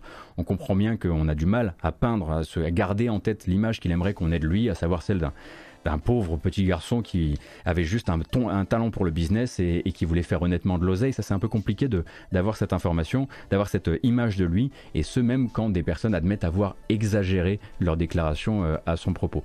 Euh, et donc, une personne aurait fait pression sur le Daily Mail par deux fois, en 2016 et en 2019, pour que l'information de cette décision de, décision de justice contre lui qui date de 2014, ne soit pas, publié pardon, dans le Daily Mail. Certes. Cette personne se nomme, toujours selon l'article, Sheryl Sandberg. Et Sheryl Sandberg, elle est Chief Operating Officer chez Facebook, maintenant Meta. C'est la numéro 2 de Meta et ce depuis 2008. Et à l'époque de ces deux mises sous pression de la presse britannique, elle était dans le privé la compagne de Bobby Kotick, la nouvelle compagne de Bobby Kotick. Elle ne l'est plus depuis. Donc il s'agirait évidemment d'une faute professionnelle majeure euh, pour laquelle Sheryl Sandberg fait désormais l'objet d'une enquête interne au sein de Facebook évidemment. Hein. Euh, donc selon l'article, elle aurait travaillé de concert avec son compagnon de l'époque, Bobby Kotick, ainsi qu'avec des employés d'Activision et des employés de Facebook, et des consultants externes également payés pour l'occasion, dans le but de créer une stratégie permettant d'empêcher la sortie de ces informations auprès du public. Et là où l'article va rester volontairement flou, et quelque part on le comprend aussi, euh, c'est sur la question de la pression appliquée, puisque Sheryl Sandberg, est-ce qu'elle a vraiment, oui ou non, menacé le Daily Mail de faire jouer son pouvoir au sein de Facebook pour que demain le journal ait plus de euh, moins de mise en avant par exemple sur Facebook ou ce genre de choses. Ça, ce n'est jamais dit. Est-ce qu'elle a simplement abusé de manière silencieuse de sa position et fait jouer l'implicite au moment de faire pression euh, sur le Daily Mail, ça c'est quelque chose qu'on ne sait pas et c'est quelque chose que c'est justement ce sur quoi Facebook va se pencher au moment d'enquêter sur sa numéro 2 à l'heure actuelle. En tout cas, il y a une chose qui est certaine, c'est qu'au-delà de la protection des intérêts de son conjoint, évidemment, Bobby Kotick, l'article rapporte que cette manœuvre, elle protégeait aussi ses, ses intérêts à elle. Parce qu'il faut bien comprendre que en interne, Sheryl Sandberg, c'est pas juste la numéro 2 de Facebook c'est également, elle est également considérée, euh, notamment hein, dans la tech américaine, euh, dans la, dans la high tech, dans les voilà, dans les Gafa, etc.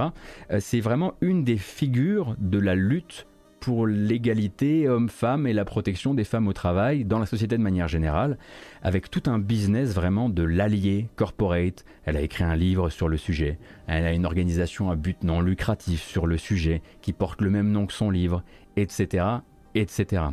Et du coup, selon le Wall Street Journal, ses conseillers en com voyaient pour elle une catastrophe arriver si on apprenait que son compagnon avait été reconnu coupable de harcèlement devant la justice. D'où cette intervention qui effectivement ferait passer, mériterait, mériterait un petit court métrage Fincher, ouais.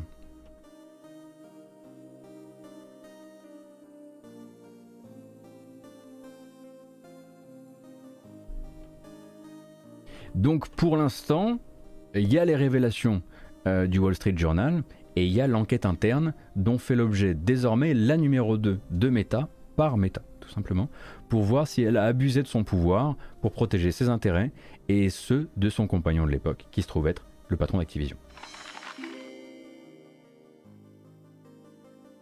C'est pour ça que je parlais d'alliés corporate, hein. c'est vraiment hein, l'espèce de, concept euh, vendu, euh, vendu en kit.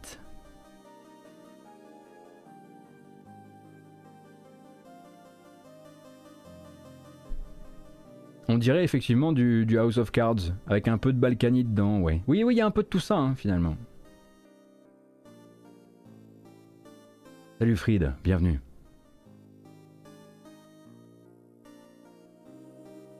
Merci pour les follow Samaji et Hero. Merci Fried pour le prime, c'est très gentil. Et voilà, on va continuer, on va continuer parce que voilà, c'est pas tout à fait terminé. Voyez-vous, il nous en reste encore un petit peu euh, au, niveau des, au sales histoires. Alors voilà, là, bah, ça mérite voilà, justement qu'on change, de, playlist. Voilà désormais que les scoops jeux vidéo sont français. Alors maintenant, on les lit sur Gamecult. Ah, n'importe quoi. Ils sont même signés d'une personne qui modère sur cette chaîne le Jean Chirailleur français, le grand liqueur de l'Hexagone, notre cher Von Yaourt, a sorti récemment un article très instructif à propos de Lab Zero Games, donc Feu Lab Zero Games, euh, le studio américain que vous connaissez comme créateur de Skullgirls. Hein. je pense que vous vous souvenez de Skullgirls. Voilà. Donc pour rappel, le studio a fermé en 2020, à l'issue donc d'une descente aux enfers qui avait débuté avec les nombreuses accusations de comportement déplacé, de harcèlement moral et de harcèlement sexuel formulés contre le lead designer et patron du studio, Mike Zymont, que nous on connaît sous le pseudo Mike Z. Euh, donc vague de départ d'abord, et puis ensuite partenaires financiers qui suspendent leur projet, hein, évidemment, les quelques éditeurs qui étaient autour, et le studio ou ce qu'il en restait en tout cas, qui finit par fermer, euh, faute de pouvoir payer les salaires à l'époque. On était en 2020 pour rappel. Et depuis silence total, on n'a jamais vraiment su ce qui était arrivé euh, euh, dans les ruines, on va dire, de Lab Zero Games. En tout cas, jusqu'à ce que l'auteur de cet article sur Gamecult se procure un document juridique qui oppose justement Mike Z à deux anciennes employés du studio. D'un côté, l'artiste Marielle Cartwright et de l'autre la productrice qui s'appelle Francesca, Francesca Eskenazi. Pardon. Et donc au centre du conflit, il y a le renvoi de ces deux employés qui faisaient partie justement du board de l'entreprise, de son conseil d'administration, et elles y siégeaient. Et à un moment charnière du studio, un moment charnière de son histoire, le moment où Lab Zero devait normalement, avait le projet à la base de devenir une entreprise détenue par ses membres, Mike Zymont a fait main basse sur toute la société, a limogé ces personnes du board et n'a jamais redistribué les parts comme prévu. C'est pour ça que ces deux personnes-là attaquent désormais, attaquaient pardon, Mike Zaymont. Et donc cette accusation des deux ex-employés, elle a en fait été suivie par une contre-accusation de l'ex-patron. On parlera de sa nature un petit peu plus tard. Euh, mais donc une contre-accusation euh, de l'ex-patron qui prétend désormais que ces personnes-là conspiraient pour l'évincer quitte à mettre en danger justement la société, et que ces accusations de harcèlement sexuel étaient quelque part l'outil de cette conspiration, avec une spécificité quand même, c'est que Mike Zaymont, c'est son pseudo, Mike, Mike Z, pardon, euh, ne nie pas les échanges à caractère sexuel qu'il y a pu avoir, mais il nie leur qualification en harcèlement dans le sens où, et ça va être le pivot de sa riposte, il va parler de son handicap, de son trouble autistique et de comment son trouble autistique en fait l'empêchait de réaliser ses comportements problématiques, trouble dont il assure justement avoir prévenu ses employés. Donc ça c'est une partie de l'article que je vous recommande de lire d'ailleurs, euh, parce que non seulement vous avez toute la partie technique et juridique, euh, et vous avez du pot, en plus c'est maîtrisé et c'est en français, c'est écrit par Von euh, du coup, le tout long didn't read de tout ça, c'est que beaucoup de choses vont être sujettes à interprétation dans cette partie euh, des choses, et qu'en plus de ça, ce n'est pas tout à, tout à, fait terminé d'être jugé, on en reparlera.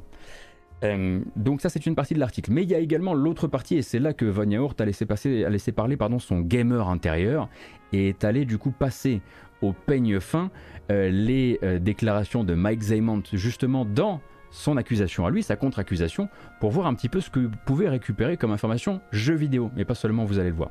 Donc dans l'autre partie de l'article, on a en gros un Mike Zaymont qui va vous, comment dire, lister un certain nombre de préjudices dont il a souffert quand euh, les accusations sont tombées, quand il a perdu des partenaires, quand des jeux ont été annulés, quand des projets ne se sont jamais faits, etc., etc.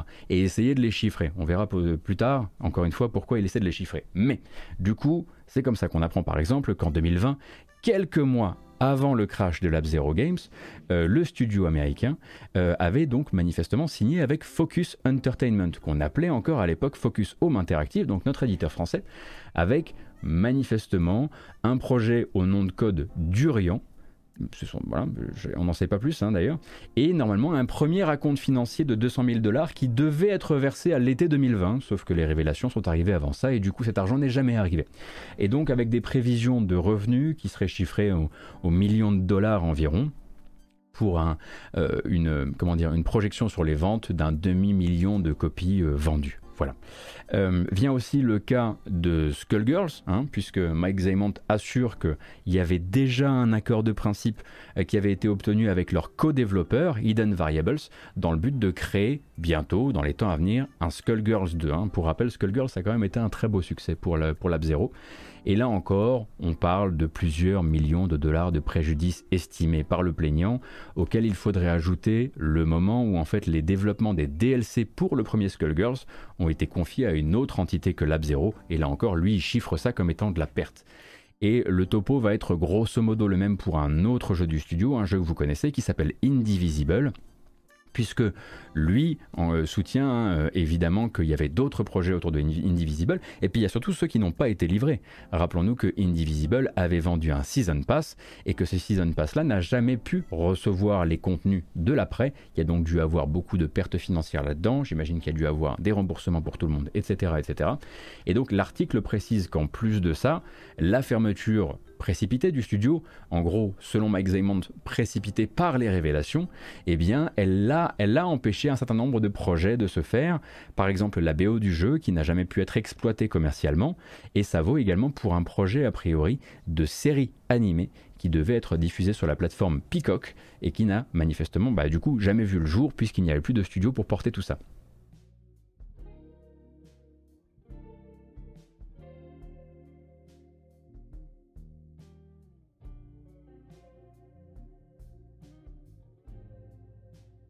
Salut John Pipou, bon courage pour la poste. Et nous on continue. Et comme le cher Von Yaourt, un gars que je connais assez peu moi, hein, a l'air d'être un chic type, il vous explique aussi pourquoi quand Mike Zaymont déboule avec des prétentions à plusieurs millions de dollars pour contrer les plaintes d'ex-employés qui demandaient elle beaucoup moins que ça, il utilise en fait ainsi, il utilise le système à son avantage euh, euh, pour mettre en gros euh, en marche une sorte de terreur financière, on va dire ça comme ça. C'est un procès baillon en face de nous, si vous voulez. Le but n'est pas d'obtenir gain de cause, mais d'intimider la partie adverse, de l'embourber dans des procédures coûteuses, toujours plus longues, toujours plus coûteuses, et de la convaincre finalement que le mieux pour elle, c'est de retirer ses billes et de passer à la suite. C'est en gros de dire j'ai probablement plus les reins solides que toi pour jouer à ça, euh, je peux faire monter les enchères, est-ce que toi, tu as la capacité de continuer à jouer à ça alors que moi, je peux commencer à chiffrer les choses en millions? Et donc les deux ex-employés ont d'ailleurs justement tenté de faire reconnaître par la justice le caractère intimidant euh, de la plainte de Mike Zaymont, ça s'appelle une SLAP, et donc il y a ce qu'on appelle une motion anti, une motion pardon euh, anti-SLAP. SLAP c'est euh, Strategic Lawsuit Anti-Public Participation. Euh, on avait déjà parlé de ça quand on avait parlé de l'auteur de Planescape Torment qui avait utilisé ça. Euh, et en gros, bah, c'est de la oui, c'est du terrorisme financier euh, en utilisant le système, le système judiciaire. Et quand elles ont essayé de faire reconnaître ça comme une slap, donc comme une tentative d'intimidation par, par la justice, le, manifestement le tribunal a dit non. Donc ça n'a pas du tout été euh, considéré euh, comme une, comme, une, comme une intimidation. Et de fait, eh bien, elle, qui n'avait pas suffisamment, euh, probablement, parce que quand, vous essayez justement de faire reconnaître ça comme une, comme une intimidation judiciaire, ce que vous essayez de faire, en gros, c'est ce, que vous, ce que vous demandez au tribunal, si je le comprends bien, c'est de dire, voyez bien le caractère fantasque de cette contre-accusation, voyez bien qu'il essaie simplement de nous réduire au silence, écartez cette faire de la nôtre pour que nous, on puisse continuer à, travailler. Et a priori, euh, justement, ça n'a pas été possible. Et quand on demande ça, c'est généralement qu'on sait très bien qu'on n'a pas l'argent nécessaire pour se lancer dans un pot, de terre contre pot de fer. Euh, si bien du coup que l'article de Yaourt se termine en expliquant grosso modo euh, que, bah, que a priori, là, les, les, deux plaignantes seraient plutôt, auraient plutôt justement retiré leur bille, ou en tout cas qu'un qu'un arrangement financier soit aurait été trouvé, soit serait en passe de l'être. Il reste donc un jugement le 4 mai prochain, et après ça, on ne devrait plus entendre parler euh, du conflit entre les employés de Lab Zero Games, certaines employés de Lab Zero Games, et euh, leur patron, leur ancien patron.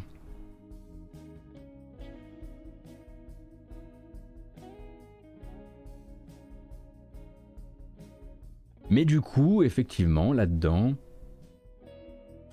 Ouais, bah, après, je vous, recommande vraiment la lecture de, l'article de Von euh, sur le sujet. On aura plus, j'imagine, on aura plus d'infos le, 4 mai. On verra à quel, point ça, peut continuer ou non. Et puis, bah, évidemment, on attendra les prochaines révélations du, sur Von Yaourt sur Gamecult qui, manifestement, maintenant, voilà, vole parmi les, vole parmi les aigles.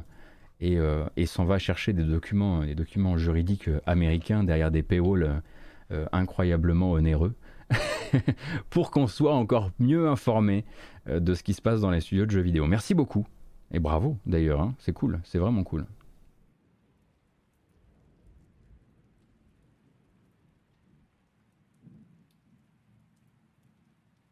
C'est officiellement la fin, la fin du merdier, la fin des sujets qui plombent. Attendez, est-ce que c'est plombant le prochain? J'ai un doute. Bon, manifestement, selon les organismes de certification coréens, il est très possible que dans le futur euh, PlayStation Plus Premium, l'offre rétro de PlayStation vous laisse jouer à Siphon Filter. Je sais pas trop si on range ça dans les bonnes ou les mauvaises nouvelles, ça va vraiment dépendre de votre, euh, de votre vision de la série. Euh, donc Siphon Filter 1 de Dark Mirror et a priori Logan's Shadow serait a priori jouable sur PS5 et PS4 bientôt via justement ce nouveau PlayStation Plus Premium. Moi, je rejouerais bien au 1, mais j'ai peur de ce que j'ai peur de l'état dans lequel il va être. Moi, j'aime bien un iPhone Filter, mais je sais que c'est pas le cas de tout le monde.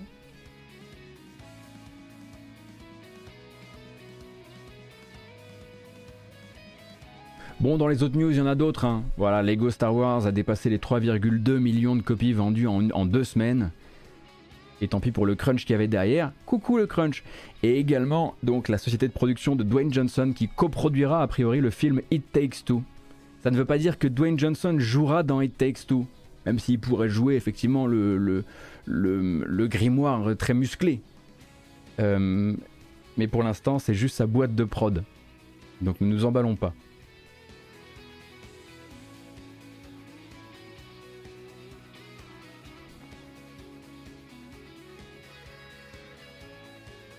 Vous avez gagné une deuxième bamboche, je pense. Hein. Je vais pas vous mentir. Et après, on va regarder plein de bandes annonces. Ça va être bien. J'aimerais bien vous faire écouter Sonic, mais j'ai un doute là. Je le trouve pas. Désolé. Allez. Oh D'accord. Je m'étire un peu moins.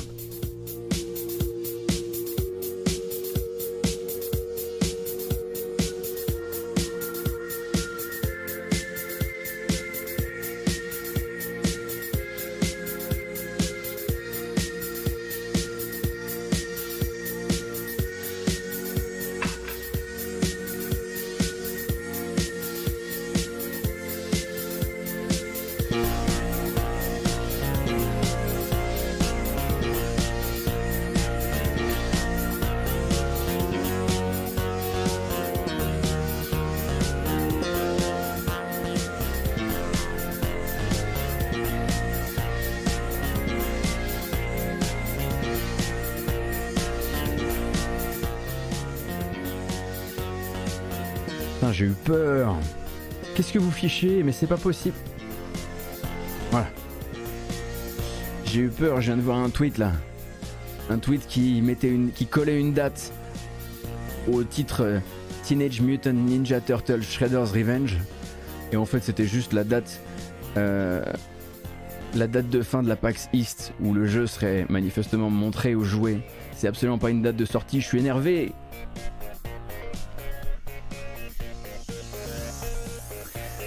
Grave, c'est pas grave. On reste tranquille. Très bien ça, très bien, très bien la musique, bravo. Merci à toutes et à tous hein, d'avoir euh, parcouru le, vraiment la lande euh, désolée avec moi, celle des affaires sombres d'Activision, de Nintendo, de Sony. On n'a même pas parlé de Nadeo, dont il semblerait effectivement que euh, En gros, il semblerait que les traces des enquêtes sur Nadeo qui étaient sur Wikipédia aient une fâcheuse tendance à disparaître ces temps-ci. C'est bizarre. Il faut continuer à retourner et éditer la, fiche Wikipédia tout, le temps. À chaque fois, ça, chaque fois, ça disparaît. Mais peut-être que c'est un truc dans la base de données de Wikipédia quand j'y pense. Est-ce que ça faisait ça avec Quantic Dream aussi? À chaque fois qu'on écrivait toutes les histoires autour de Quantic Dream sur la fiche de Quantic Dream, ça, ça disparaissait du Wikipédia, on comprend pas. Peut-être c'est un bug, peut-être qu'il faudra voir ça avec les développeurs de, les développeurs de Wikipédia. Hmm. Bon allez, on continue. En revanche, on fait plus la fête. La bamboche, c'est terminé.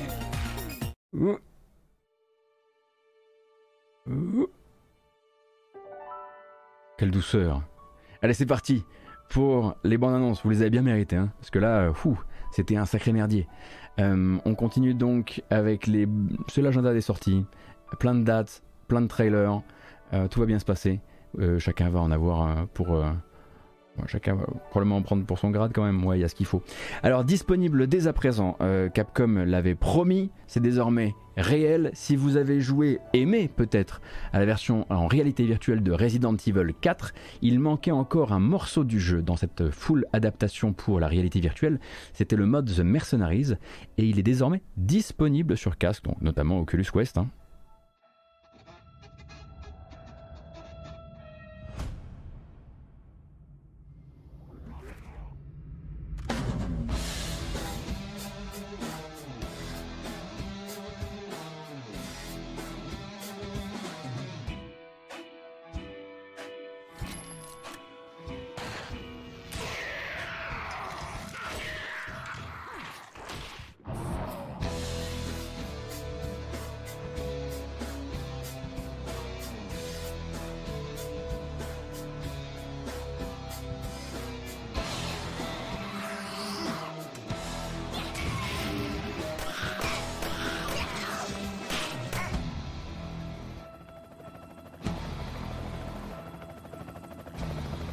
C'est gratuit. C'est ça qui est bien aussi, hein, c'est qu'ils avaient annoncé, voilà, sur Quest 2, qui pour l'instant c'est une exclusivité, euh, Resident Evil 4 euh, dessus, et euh, si vous avez simplement votre jeu chargé sur le casque, eh bien vous avez déjà reçu ce mode mercenaries qui vous permettra de jouer en multijoueur dans un espèce de mode horde.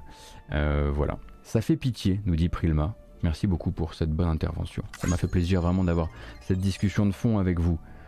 Enfin surtout avec toi, parce que je vais pas mettre les autres dans le même sac. Alors, euh, j'ai ah si également une autre info, c'est important, c'est déjà sorti. Euh, si vous avez déjà le jeu, du coup, vous serez très heureux de l'apprendre, surtout si vous n'avez pas encore attaqué le jeu ou si justement vous avez été un peu éconduit par la fatigue euh, que, que, peut induire la lecture en anglais quand l'anglais est un peu un peu musclé. Norco, je ne vous dirai jamais combien j'aime, jamais assez combien j'aime Norco, a reçu du coup cette version française.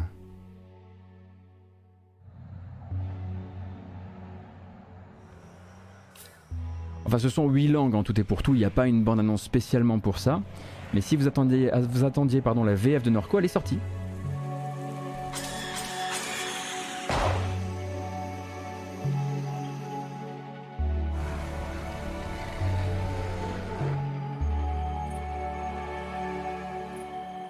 Et c'est plutôt une bonne nouvelle euh, parce qu'en plus de ça, si vous aviez le Game Pass, bah désormais vous avez un incroyable jeu d'aventure, un, des trucs les plus évocateurs et les plus poétiques, les plus déprimants aussi, et les plus profondément politiques euh, auxquels j'ai pu jouer récemment. Je pense que la dernière fois que j'ai joué à un jeu qui était comme ça, ça devait être Disco Elysium, je pense, euh, disponible dans le Game Pass avec la VF. Voilà. Et il n'y a même pas à attendre, rien. Et voilà, on savait que cette VF était dans les cartons, qu'elle devait normalement sortir à la sortie du jeu. Manifestement, ils l'ont repoussé un tout petit peu de manière à la peaufiner. Et voilà. Euh, également disponible, et ce je crois dès à présent, ou en tout cas c'est pour mettre un, point final euh, à ce mois d'avril qui commence doucement, qui commence à se terminer comme dirait l'autre, euh, le Nintendo Switch Online et son bouquet, j'adore dire bouquet, Mega Drive s'étoffe avec trois nouveaux jeux dont, dont au moins une, une folie, une pure folie quand même, si si si si. si.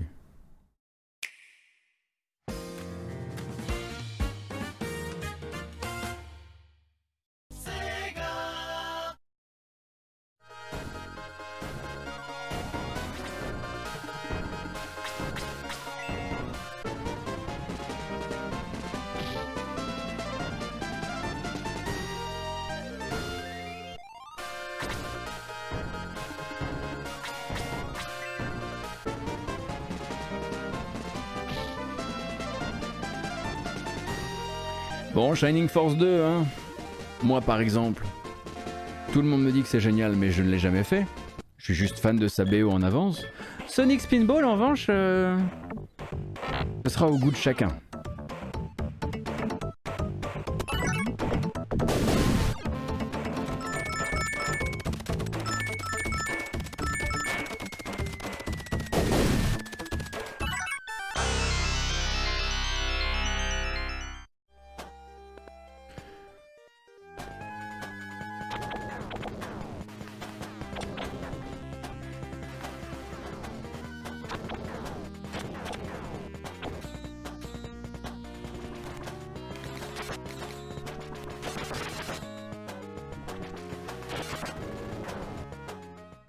Je ne ferai pas comme si j'avais vraiment connu Space Harrier 2, je n'ai connu que Space Harrier 1. Euh, mais en l'occurrence, donc, ces trois euh, ROM de vieux jeux Mega Drive, donc quand même un légendaire Shining Force 2, rejoignent le bouquet Mega Drive du Nintendo Switch Online. On rappelle un bouquet que vous ne pouvez posséder que si vous avez le Nintendo Switch Online, plus, plus le pack additionnel. Également un tout petit truc que je voulais euh, vous, voilà, je voulais vous reparler un peu de ça parce que c'est un peu spécial et on n'est vraiment pas habitué à ce genre d'annonce. Une annonce qui nous vient de chez Frogwares pour le 28 avril prochain. On est le 22 avril pour rappel. Euh, Sherlock Holmes Chapter 1, donc leur dernier, Sherlock Holmes, celui qui est un préquel avec un Sherlock euh, extrêmement jeune, n'était pas encore sorti sur console de salon et finalement ne sortira pas sur toutes les consoles de salon comme prévu. Donc ça c'est une ancienne bande-annonce. Hein. Je ne vous, on va pas réinventer la roue, c'était simplement pour que vous ayez euh, quelques images du jeu. En fait, la version, la version multiplateforme console était pour l'instant euh, développé pour PS4 avec derrière, comme c'est très souvent le cas hein, de faire des masters sur PS4, avec derrière eh bien, euh, un développement euh, Xbox One qui allait arriver dans la foulée. Cependant, comme vous le savez, Frogwares est un studio ukrainien et les perturbations, les fortes perturbations autour du développement de jeux vidéo en Ukraine actuellement, je vous laisse d'ailleurs lire l'article qu'a écrit Von Yaourt, encore une fois, sur le sujet sur Gamecult hein, et sur la situation du studio Frogwares actuellement, eh bien ça les a ça ne leur permet pas euh, de sortir leur jeu sur toutes les plateformes. Ça va donc donner une sortie de Sherlock Holmes Chapter 1 uniquement sur PS4 pendant euh, que la version Xbox One est annulée, mise au frigo de manière indéterminée. Le développeur n'est pas pour l'instant euh, en capacité de répondre à cette question, mais ils ont été forcés par la situation, et probablement aussi pour rentrer dans leurs frais, à ne sortir qu'une partie des versions console. Donc le 28 avril prochain, la version PS4, c'est oui. Version PS5 aussi, il me semble, mais pas encore de version Xbox One et peut-être jamais. Donc voilà, soyez peut-être prévenus si vous attendiez de faire le jeu sur la console de Microsoft.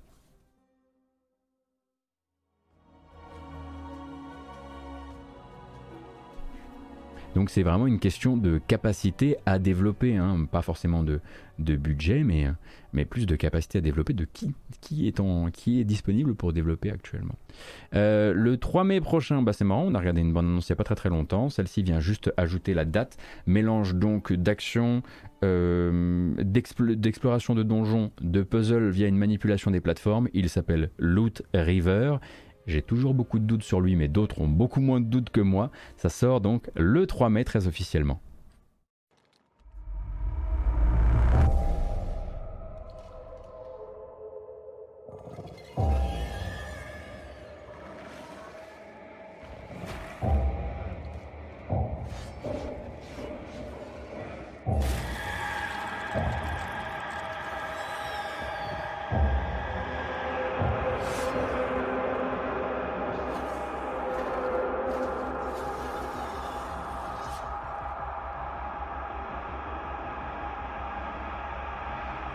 Oui, alors ça, Loot River, il est beau, hein. ça, il a pas de souci.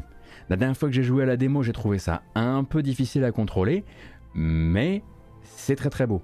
En tout cas, si vous avez une curiosité vis-à-vis du jeu et que vous voulez voir un petit peu euh, de quoi il retourne, bah, il y aura une disponibilité euh, euh, Game Pass en jour 1. Voilà, hein, le jeu sort le 3 mai prochain à la fois sur PC, sur Xbox Series, sur Xbox One et donc dans le Game Pass.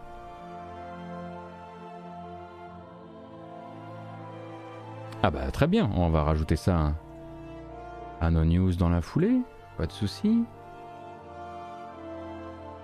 Le vendredi 6 mai, ce n'est pas du tout une bande-annonce ou même un jeu, mais j'aimerais juste vous prévenir que donc Actu Gaming refera son AG French Direct donc un direct qui va probablement durer, on va dire, formulé comme un Nintendo Direct, qui va probablement durer, euh, j'imagine, entre 1h et 1h30, quelque chose comme ça, et qui euh, présentera plein de jeux indépendants euh, qui viennent aussi bien du. Enfin, soit indépendants, soit peut-être quelques partenaires qui viennent aussi du, du, du monde du double A, donc beaucoup de jeux français, comme vous vous en doutez. et je pense que moi, je serai là justement ce 6 mai, qui sera un vendredi, ça sera très probablement vers 18h, pour retransmettre tout ça avec vous et peut-être du coup bah, noter un petit peu sur notre calendrier les jeux qu'on avait déjà repérés. Ok, ça, ça sort tel, tel mois, etc., etc. Donc là, j'ai French Direct, je le rappelle, le 6 mai. Direction ensuite le 12 mai avec un titre qui, moi, me, me rend encore un peu curieux. J'ai l'impression que je suis un peu tout seul. il s'appelle Achille Legends Untold, mais si on voulait vraiment le bien le prononcer, il faudrait dire Achilles Legends Untold. Une sorte de Souls-like en vue du dessus qui rentrera donc en accès anticipé sur Steam le 12 mai. Pour l'instant, les gens qui ont joué au bêta ont dit la vache, c'est dur.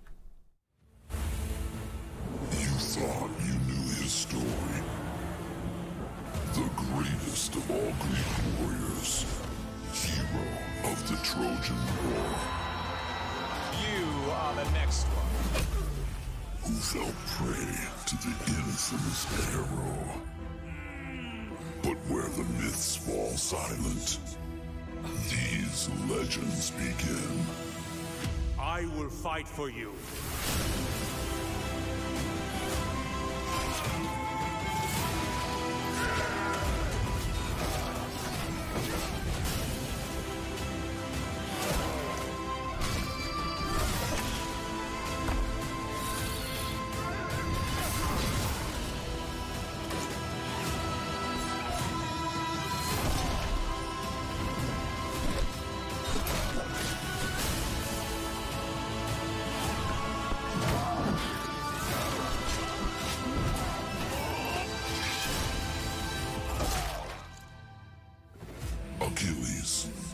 Alors sur le chat on a le chieur authentique qui dit c'est du hack and slash ou quoi et tu as bien gagné ton pseudo car ça n'en est pas. Bravo ça n'en est absolument pas. Il s'agit d'un Souls-like, c'est contrôlé donc de manière complètement directe à la manette avec un stick et avec des combos. Donc absolument pas du hack and slash. Tu t'es fait avoir par un angle de caméra, ce sont des choses qui arrivent. Donc euh, non non, ce n'est pas du hack and slash Achilles Legend Untold pardon. Et tu es tombé effectivement dans ma carte piège. Euh, ça sort le 12 mai en accès anticipé sur Steam. Le 12 mai, le même jour, du coup, arrivé sur Switch d'un jeu déjà sorti sur d'autres plateformes, mais vu qu'il est vraiment taillé pour la Switch, ce serait quand même dommage de ne pas, pas vous prévenir. Il s'agit de Cloud Gardens.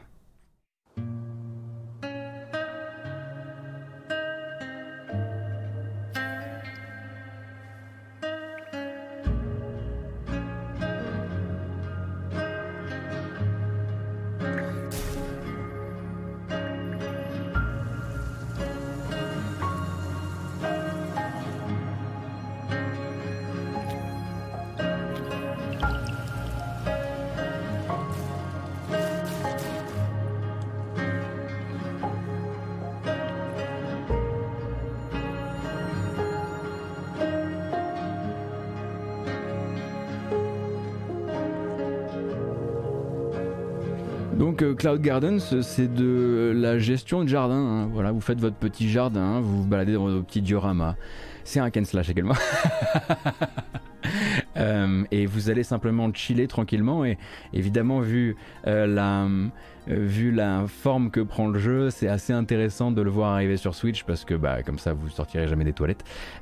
Et donc, je le rappelle, ça s'appelle Cloud Gardens et ça arrive le 12 mai. Le 19 mai arrivera un jeu auquel, à titre personnel, je ne jouerai pas, mais que d'autres seront obligés de vous streamer parce que ça vient de chez Marvelous et que voilà, c'est japonais, tu comprends. il s'agit de Deadcraft. Euh, il arrivera donc le 19 mai sur toutes les consoles ainsi que le PC ainsi que la Switch. Enfin, du coup, je dit toutes les, toutes les consoles et le PC. Je vous laisse regarder la bande-annonce. C'est, pas mon jeu vidéo, mais peut-être que c'est le vôtre. Hein. Je, voilà, on laisse faire, on laisse faire.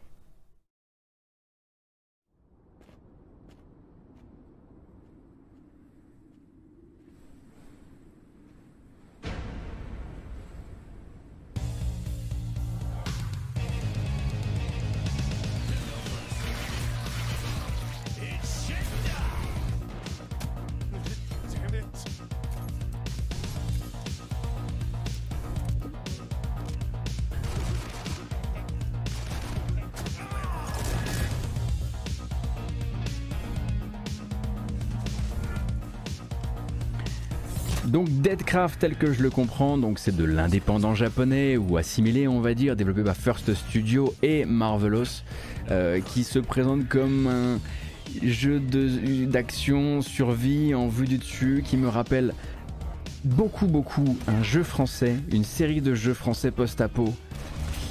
Par euh, quel studio déjà? Les gens qui avaient fait euh, Warhammer. Ah, je me souviens pas.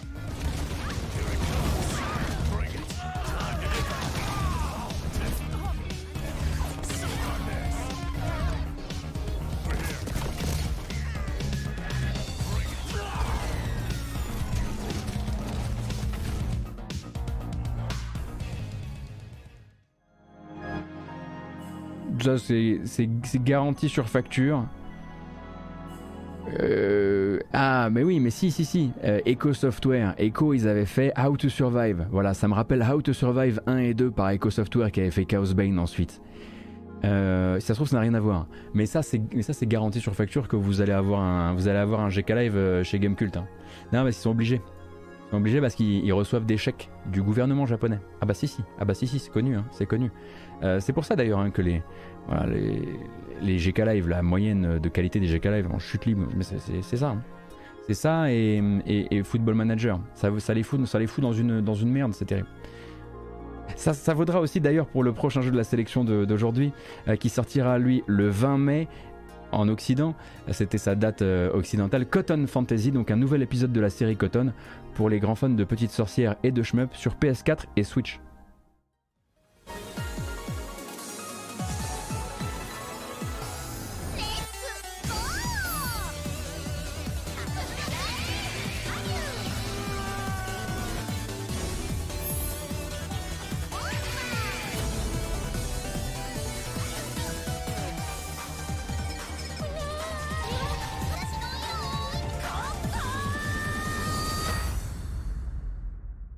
Voilà. Je pense que vous avez tout bien compris euh, comment bah, c'est. Bon, après la série Cotton, c'est ça, hein, donc euh, euh, c'est. vous n'avez pas compris le lore. Hein. Bah, donc c'est une petite sorcière qui lance des petites boules d'énergie sur plein de gens. Tout le monde, tout, tout, ce petit monde crie très fort et on va tous s'offrir la BO plutôt que le jeu. Alors, si je ne dis pas de bêtises, je crois que c'est c'est commercialisé à un prix à un prix un un peu salé revérifier cependant. Cotton donc pour le 20 mai, alors que le 27 mai, et ici on ne se moque plus, parce que la dernière fois que je me suis moqué de ce jeu, on m'a dit tu ne sais pas, euh, c'est un projet qui a été conduit main dans la main avec la communauté, ça a été bien fait, les développeurs ont été très proches des fans, et alors ça, pour moi j'ai envie de dire bravo, et donc on ne rigole plus du fait que des gens euh, font un reboot de KO le kangourou. Et on dit simplement KO le kangourou revient sur console et PC le 27 mai. Gloves. You call a powerful artifact normal?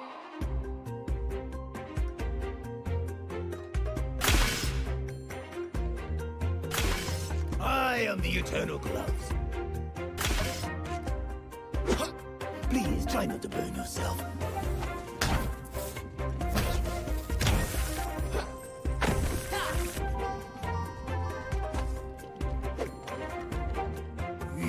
To your advantage.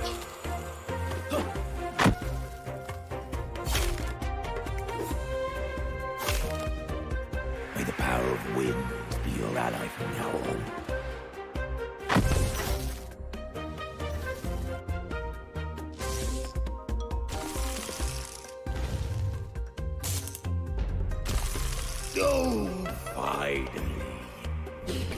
Et c'est vrai que les, voilà, les gens qui ont essayé la démo de KO le kangourou euh, sur Steam, bon, déjà, ont aimé la démo. Voilà. Mais il faut aussi se dire que les gens sur Steam, de manière générale, ont une petite dalle un peu coupable pour les platformers en 3D. Je ne dis pas que ça oriente leur jugement, je dis qu'ils ont une fin particulière de ces jeux-là car ils en ont peu dans leur vie. Voilà, Kao le kangourou du coup sortira euh, le 27 mai prochain et le 31 mai prochain sortira un petit jeu qui a été, qui a été daté hier durant la PAX East qui s'appelle Dwerve et celui-ci on va le streamer.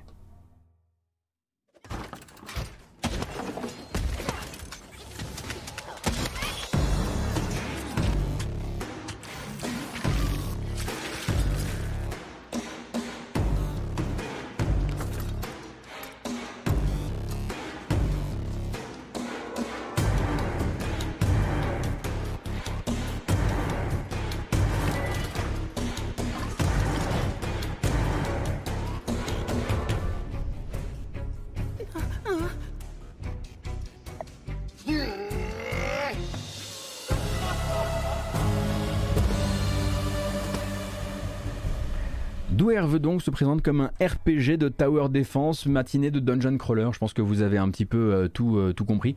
Très beaucoup d'intérêt personnel euh, pour la BO. Donc on va tendre l'oreille tranquillement, voir le truc venir. Ce sera le 31 mai. Et puis d'ici là, le 31 mai, il s'en sera passé des choses. On aura commencé à jouer à Songs of Conquest. Déjà rien que ça. On, on jouera à Songs of Conquest. Il y aura quoi d'autre pendant le mois? Ah bah Soldiers, Soldiers qui sortira aussi au mois de mai. Mois de mai, préparez-vous, ça va, ça va tartiner. Hein. Il va y avoir beaucoup, beaucoup. Autant là, on est dans un espèce de petit, euh, dans une petite ornière avec pas beaucoup de, sorties, ou en tout cas, on a l'impression de pouvoir récupérer un tout, petit peu notre, souffle. Autant là, le mois de mai, ça va si vous aimez le jeu indépendant, ça va être, euh, ça va être absolument infernal. Euh, on se tourne ensuite vers le mois de juin, avec le 21 juin, de quoi rattraper, euh, si vous ne les aviez pas fait, des jeux de chez Hairbrain de Scheme. Les gens qui ont fait Battletech, mais avant Battletech, ils faisaient quoi? Ils faisaient les Shadowrun. Et donc la Shadowrun Trilogy arrive sur console le 21 juin.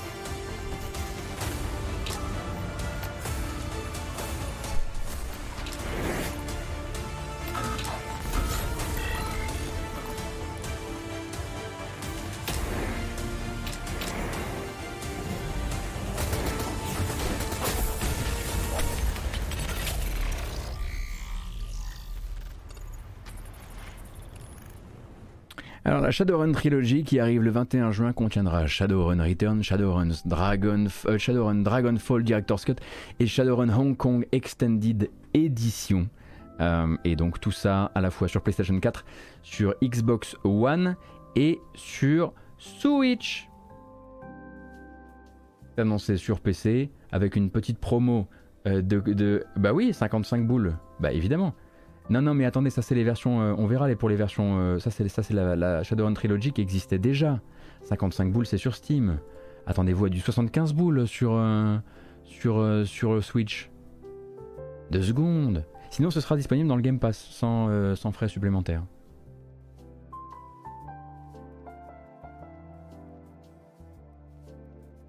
Le 31 juin. Ah, bah tiens, elle ne fonctionne pas. Bon, écoutez, on va gagner un peu de temps parce que moi, c'est vrai que je commence à fatiguer, mais c'est vrai que le 31 juin, People Can Fly sortira une extension pour Outriders qui s'appelle World Slayer et qui a une bande-annonce. Voilà, la bande-annonce ne veut pas fonctionner, j'avoue que quelque part ça m'arrange aussi vu euh, qu'on a déjà fait très long là, mais Outriders n'est pas mort et Square Enix va très probablement pouvoir sortir un deuxième bon jeu cette année. C'est bien. Comment ça, il a pas de 31 juin? Non, mais je veux dire 30 juin. 30 juin. Mais vous êtes mignon, vous, vous êtes là, vous êtes chez vous. Vous pouvez compter, vous, sur les doigts avec les bosses et les creux. Alors que moi, ben, je suis en train de vous parler et bon, faut bien que je m'adapte. Donc euh, vous, vous êtes là, comme ça, puis après, oh Gauthier, tu t'es trompé. Non mais, voilà. Moi, effectivement, il y a des moments où je, voilà, où je suis pas au top. Aujourd'hui, je suis pas au top. Voilà. Allez, on continue. Euh, également, du coup, je le disais, le 30 juin, Outriders World Slayer, une extension annoncée avec donc des nouvelles missions, du nouveau contenu scénaristique, etc. etc. Euh, également, juste derrière, ben, le 1er juillet, euh, vous aurez rendez-vous avec F1 2022 qui a été annoncé au moyen d'une bonne annonce qui n'est pas particulièrement passionnante non plus, donc on va pouvoir s'épargner parce que honnêtement, c'est juste un, un micro teaser de rien. Si vous avez envie de regarder du F1 2022, il va falloir attendre un peu plus que ça. Et en plus euh, de tout ça, euh, vous avez désormais un 11 minutes de gameplay pour l'été 2022. Alors, quel jeu actuellement est attendu pour l'été 2022 et n'ose absolument pas fournir une date de sortie et on commence doucement à lâcher un peu la rampe et à, être frustré? Il n'y en a qu'un seul. Hein. Mais non, pas Splatoon.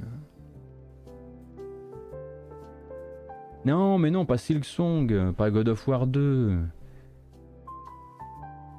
Euh, voilà, et Tortue Ninja, Shredder's Revenge, là ça va, ça va. Arrêtez de montrer du game, donnez-nous d'une date maintenant. Donc on sait que c'est attendu pour l'été 2022 et désormais Dotemu a sorti 11 minutes de gameplay euh, de ce cher TMNT. Toujours développé par Tribute Games,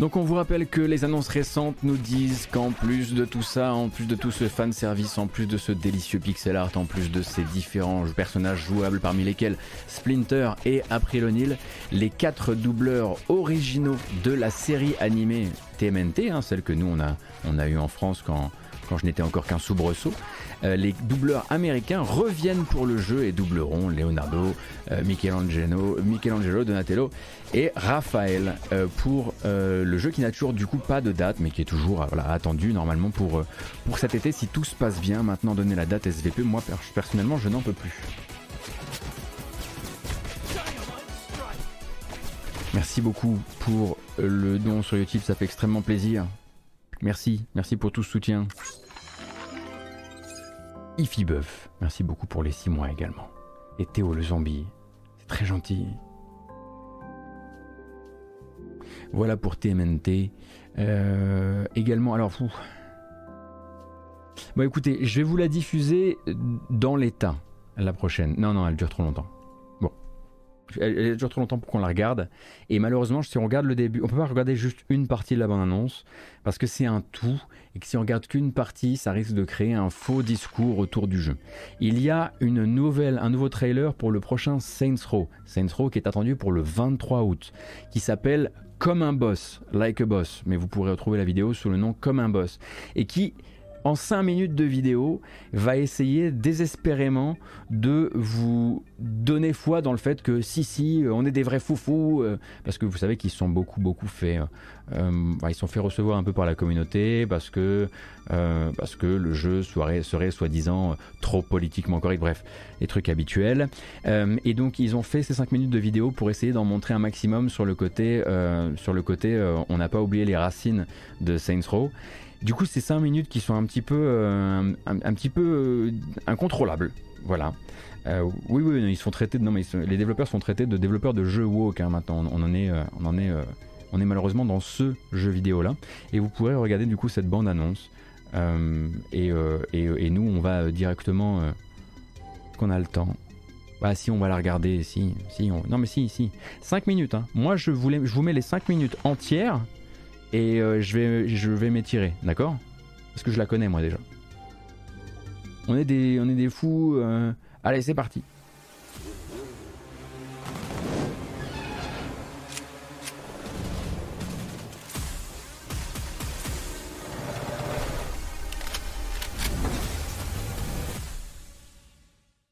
Saints Row gives you the ultimate freedom to express yourself in the weird Wild West. You've never seen anything like this before, so buckle up.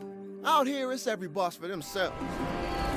We're gonna give you the lay of the land, how to craft your perfect boss, your fleet of sweet rides, your weapons, your crew, and even your Saints HQ.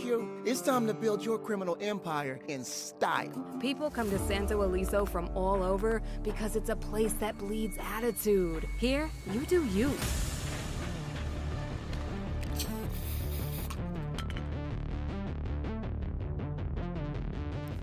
In Saints Row, show off your personal clothing style. From shirts, pants, shoes, and hats to full combos, underwear, overwear, and even socks.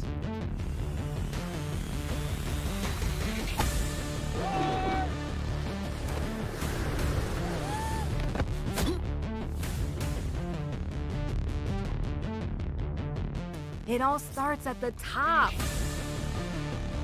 Customize and style every hair on your head down to your eyebrow color.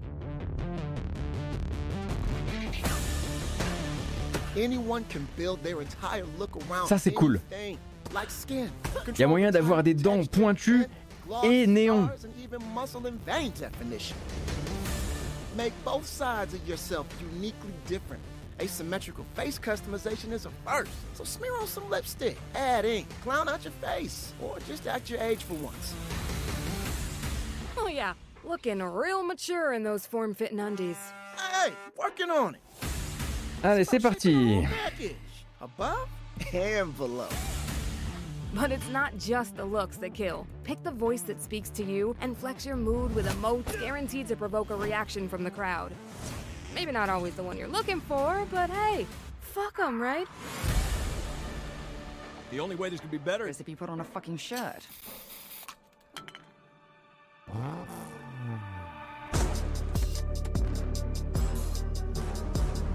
Arrive in style with vehicle customization.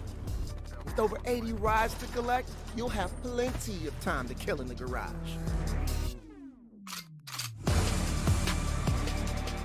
Go deep under the hood, customizing all your rides. Load up on exotic parts and pieces, modify that body, change paint, add grime, make that engine growl.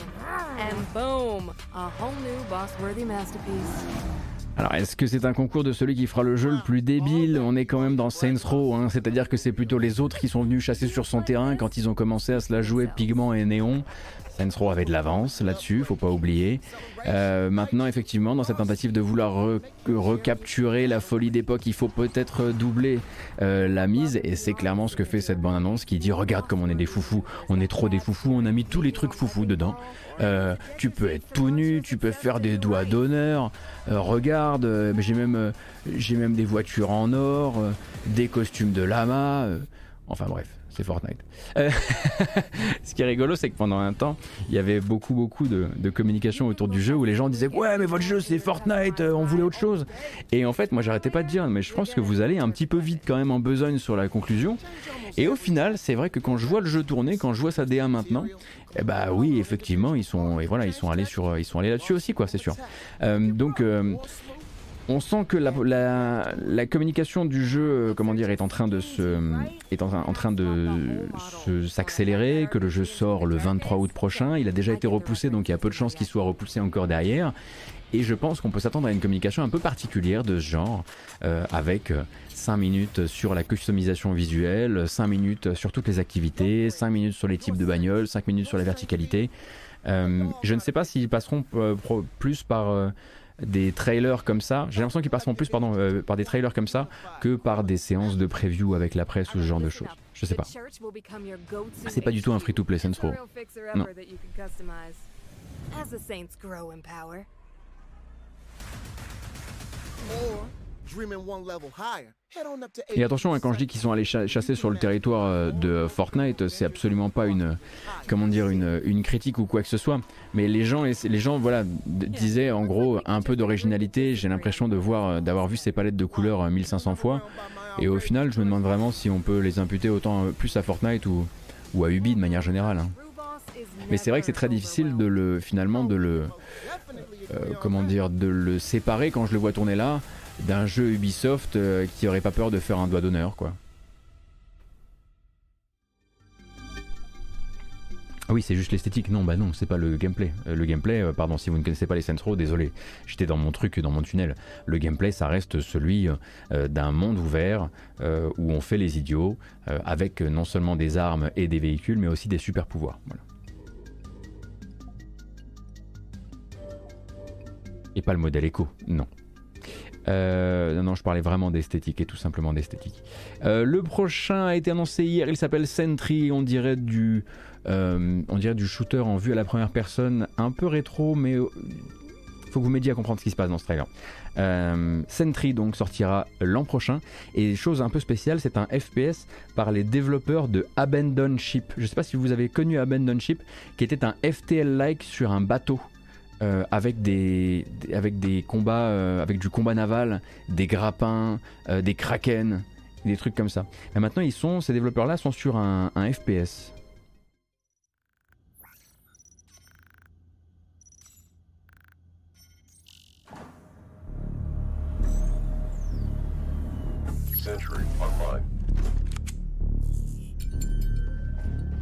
Objective update.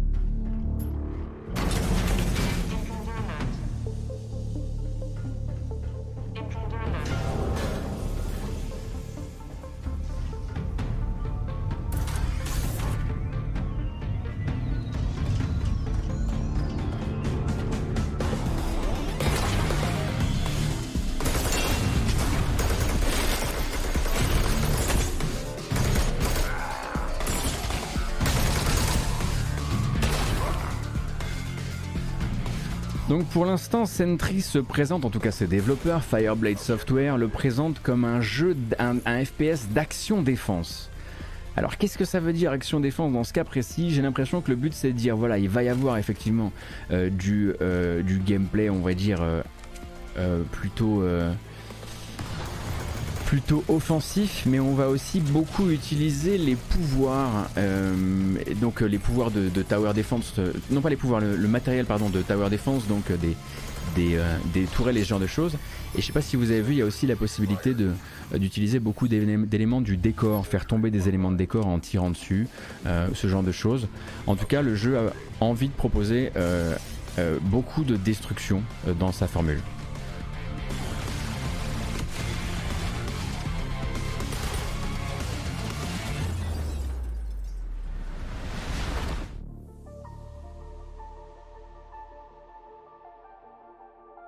Oui, c'est vrai que ça rappelle un peu euh, Orcs, Must, Must Die, Orcs Must Die, oui, bah en gros, oui, il va y avoir du Tower du, et du FPS, et c'est pour ça qu'ils ont appelé ça de l'action défense first person shooter.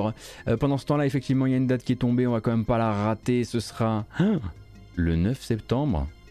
Mais quoi? Mais qui? Mais attendez une seconde.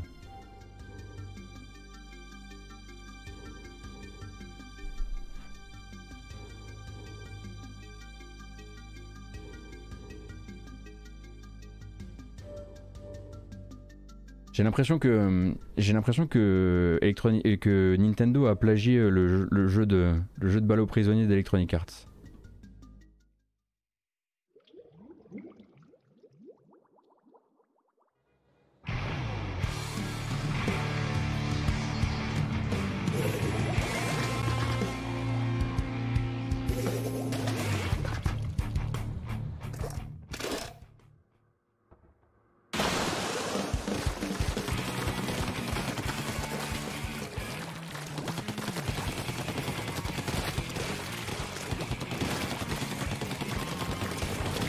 Non mais c'est vrai que quand on regarde Splatoon 3, on est on on est d'accord que c'est vraiment c'est Knockout City avec de la peinture. hein.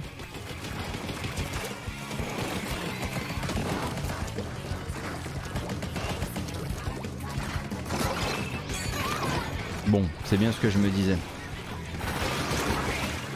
Splatoon 3 effectivement a été, euh, a été annoncé euh, bah, il y a un bout de temps maintenant. La dernière communication de Splatoon 3 était probablement pas la plus heureuse, hein, déjà cacophonique euh, comme pas possible et pas très très clair sur ce qu'elle était censée porter comme message, mais maintenant une date le 9 septembre prochain.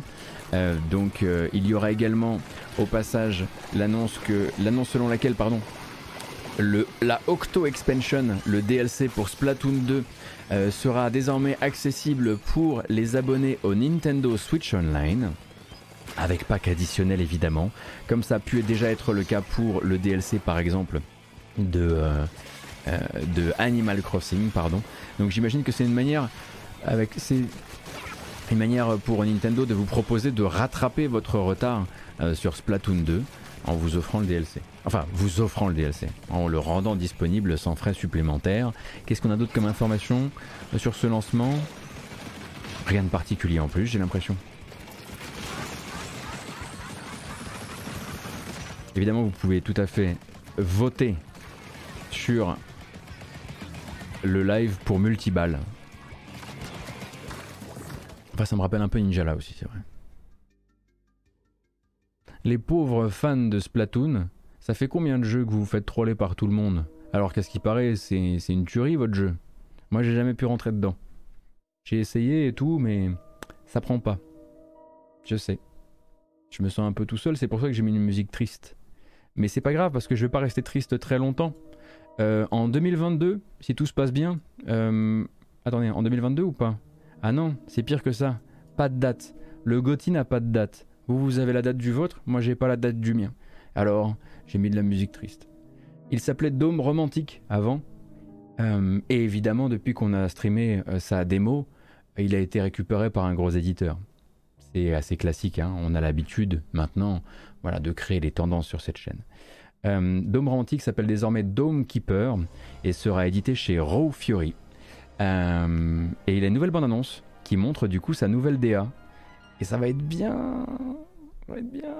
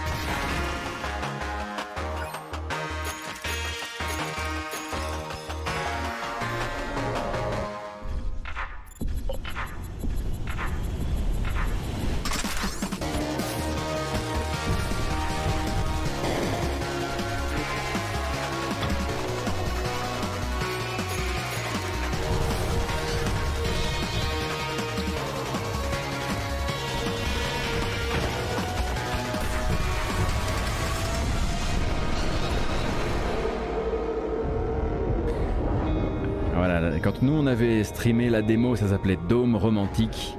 Et maintenant, ça s'appelle Dome Keeper. Pas de date pour le moment, mais donc du blé, une édition chez Fury, une nouvelle DA. On imagine une deuxième BO parce que la démo, euh, la démo a déjà une BO qui est disponible sur Bandcamp. D'ailleurs, elle est très très bien. Euh, on avait accroché comme pas possible sur la démo, donc un mélange de Tower Defense quand vous êtes dans la bulle qui est à la surface de la planète. Et ensuite, vous allez creuser, creuser, creuser, remonter les bonnes ressources pour faire les bonnes améliorations. Un jeu vraiment qui vous laisse à bout de souffle avec des build orders, des stratégies, euh, voilà, plein plein de choses qui moi m'avaient complètement tapé dans l'œil euh, dans la démo et j'espère sincèrement euh, que, que je retrouverai le même, le même plaisir absolu dans le, dans le jeu final. Alors pas du tout de la coop, non non pas du tout, c'est pas du tout le, le, principe, le, délire Entombed, désolé. voilà, voilà la bonne nouvelle quoi. Et, est à peine addictif, effectivement. Alors il faut évidemment qu'ils se démerdent pour pas sortir à la fois Vampire Survivors et Dome Keeper en même temps. Et cette nouvelle direction artistique, on peut le dire, littéralement, si vous me demandiez de, si vous me filiez des, styles, enfin des, crayons de couleur et que vous me disiez dessine la direction artistique de la personne de Mister MV, sa chaîne, euh, ses goodies, euh, tout ça, on dirait le trailer d'un, on dirait un trailer d'un truc, euh, d'un événement Mister MV cette cette, bande-annonce de Dome Keeper. Violet et jaune. Et plein de petits trucs un peu, euh, un peu brillants entre. Voilà donc, ça y est, c'est terminé. Oh là là, on a tiré sur la corde. Je suis épuisé. C'est pas grave, on va quand même s'asseoir et discuter un brin, si vous êtes d'accord. Euh, pas de raid, mais simplement euh, un peu FAQ fin de semaine, comme on avait l'habitude de le faire avant. Mais avant ça, on met la grasse mat en boîte. Voilà, c'est terminé pour cette semaine. Nous, on se donne rendez-vous lundi matin. Pourquoi tu balances comme ça Lundi matin pour les news jeux vidéo de la toute fin de semaine, du week-end et évidemment l'agenda des sorties de la semaine prochaine. Merci à toutes et à tous pour votre soutien comme d'habitude. Merci pour les personnes qui ont décidé de follow la chaîne, ça fait toujours extrêmement plaisir de savoir que vous avez envie de revenir. Merci également pour les subs, merci, merci pardon pour les prime gaming, incroyable. Si vous en avez, n'hésitez pas à les utiliser, ça me fera encore plus plaisir. Et merci aux personnes qui ont décidé de faire la bascule jusqu'à Utip, euh, utip.io slash gotos. Je vous rappelle que cette vidéo, comme toutes les autres, s'en va sur YouTube avec une version chapitrée euh, et qu'ensuite arrivera une version audio, comme à chaque fois, puisque sur votre application de podcast, vous pouvez chercher la matinale jeu vidéo et j'y suis. Voilà, euh, donc vous pourrez vous abonner là-bas également. Je crois que j'ai vraiment tout dit à part merci donc un petit pouce quand même pour l'occasion. Prenez grand soin de vous. Excellent week-end. Ça c'est pour les gens de la vidéo. Nous on reste en live. À tout de suite.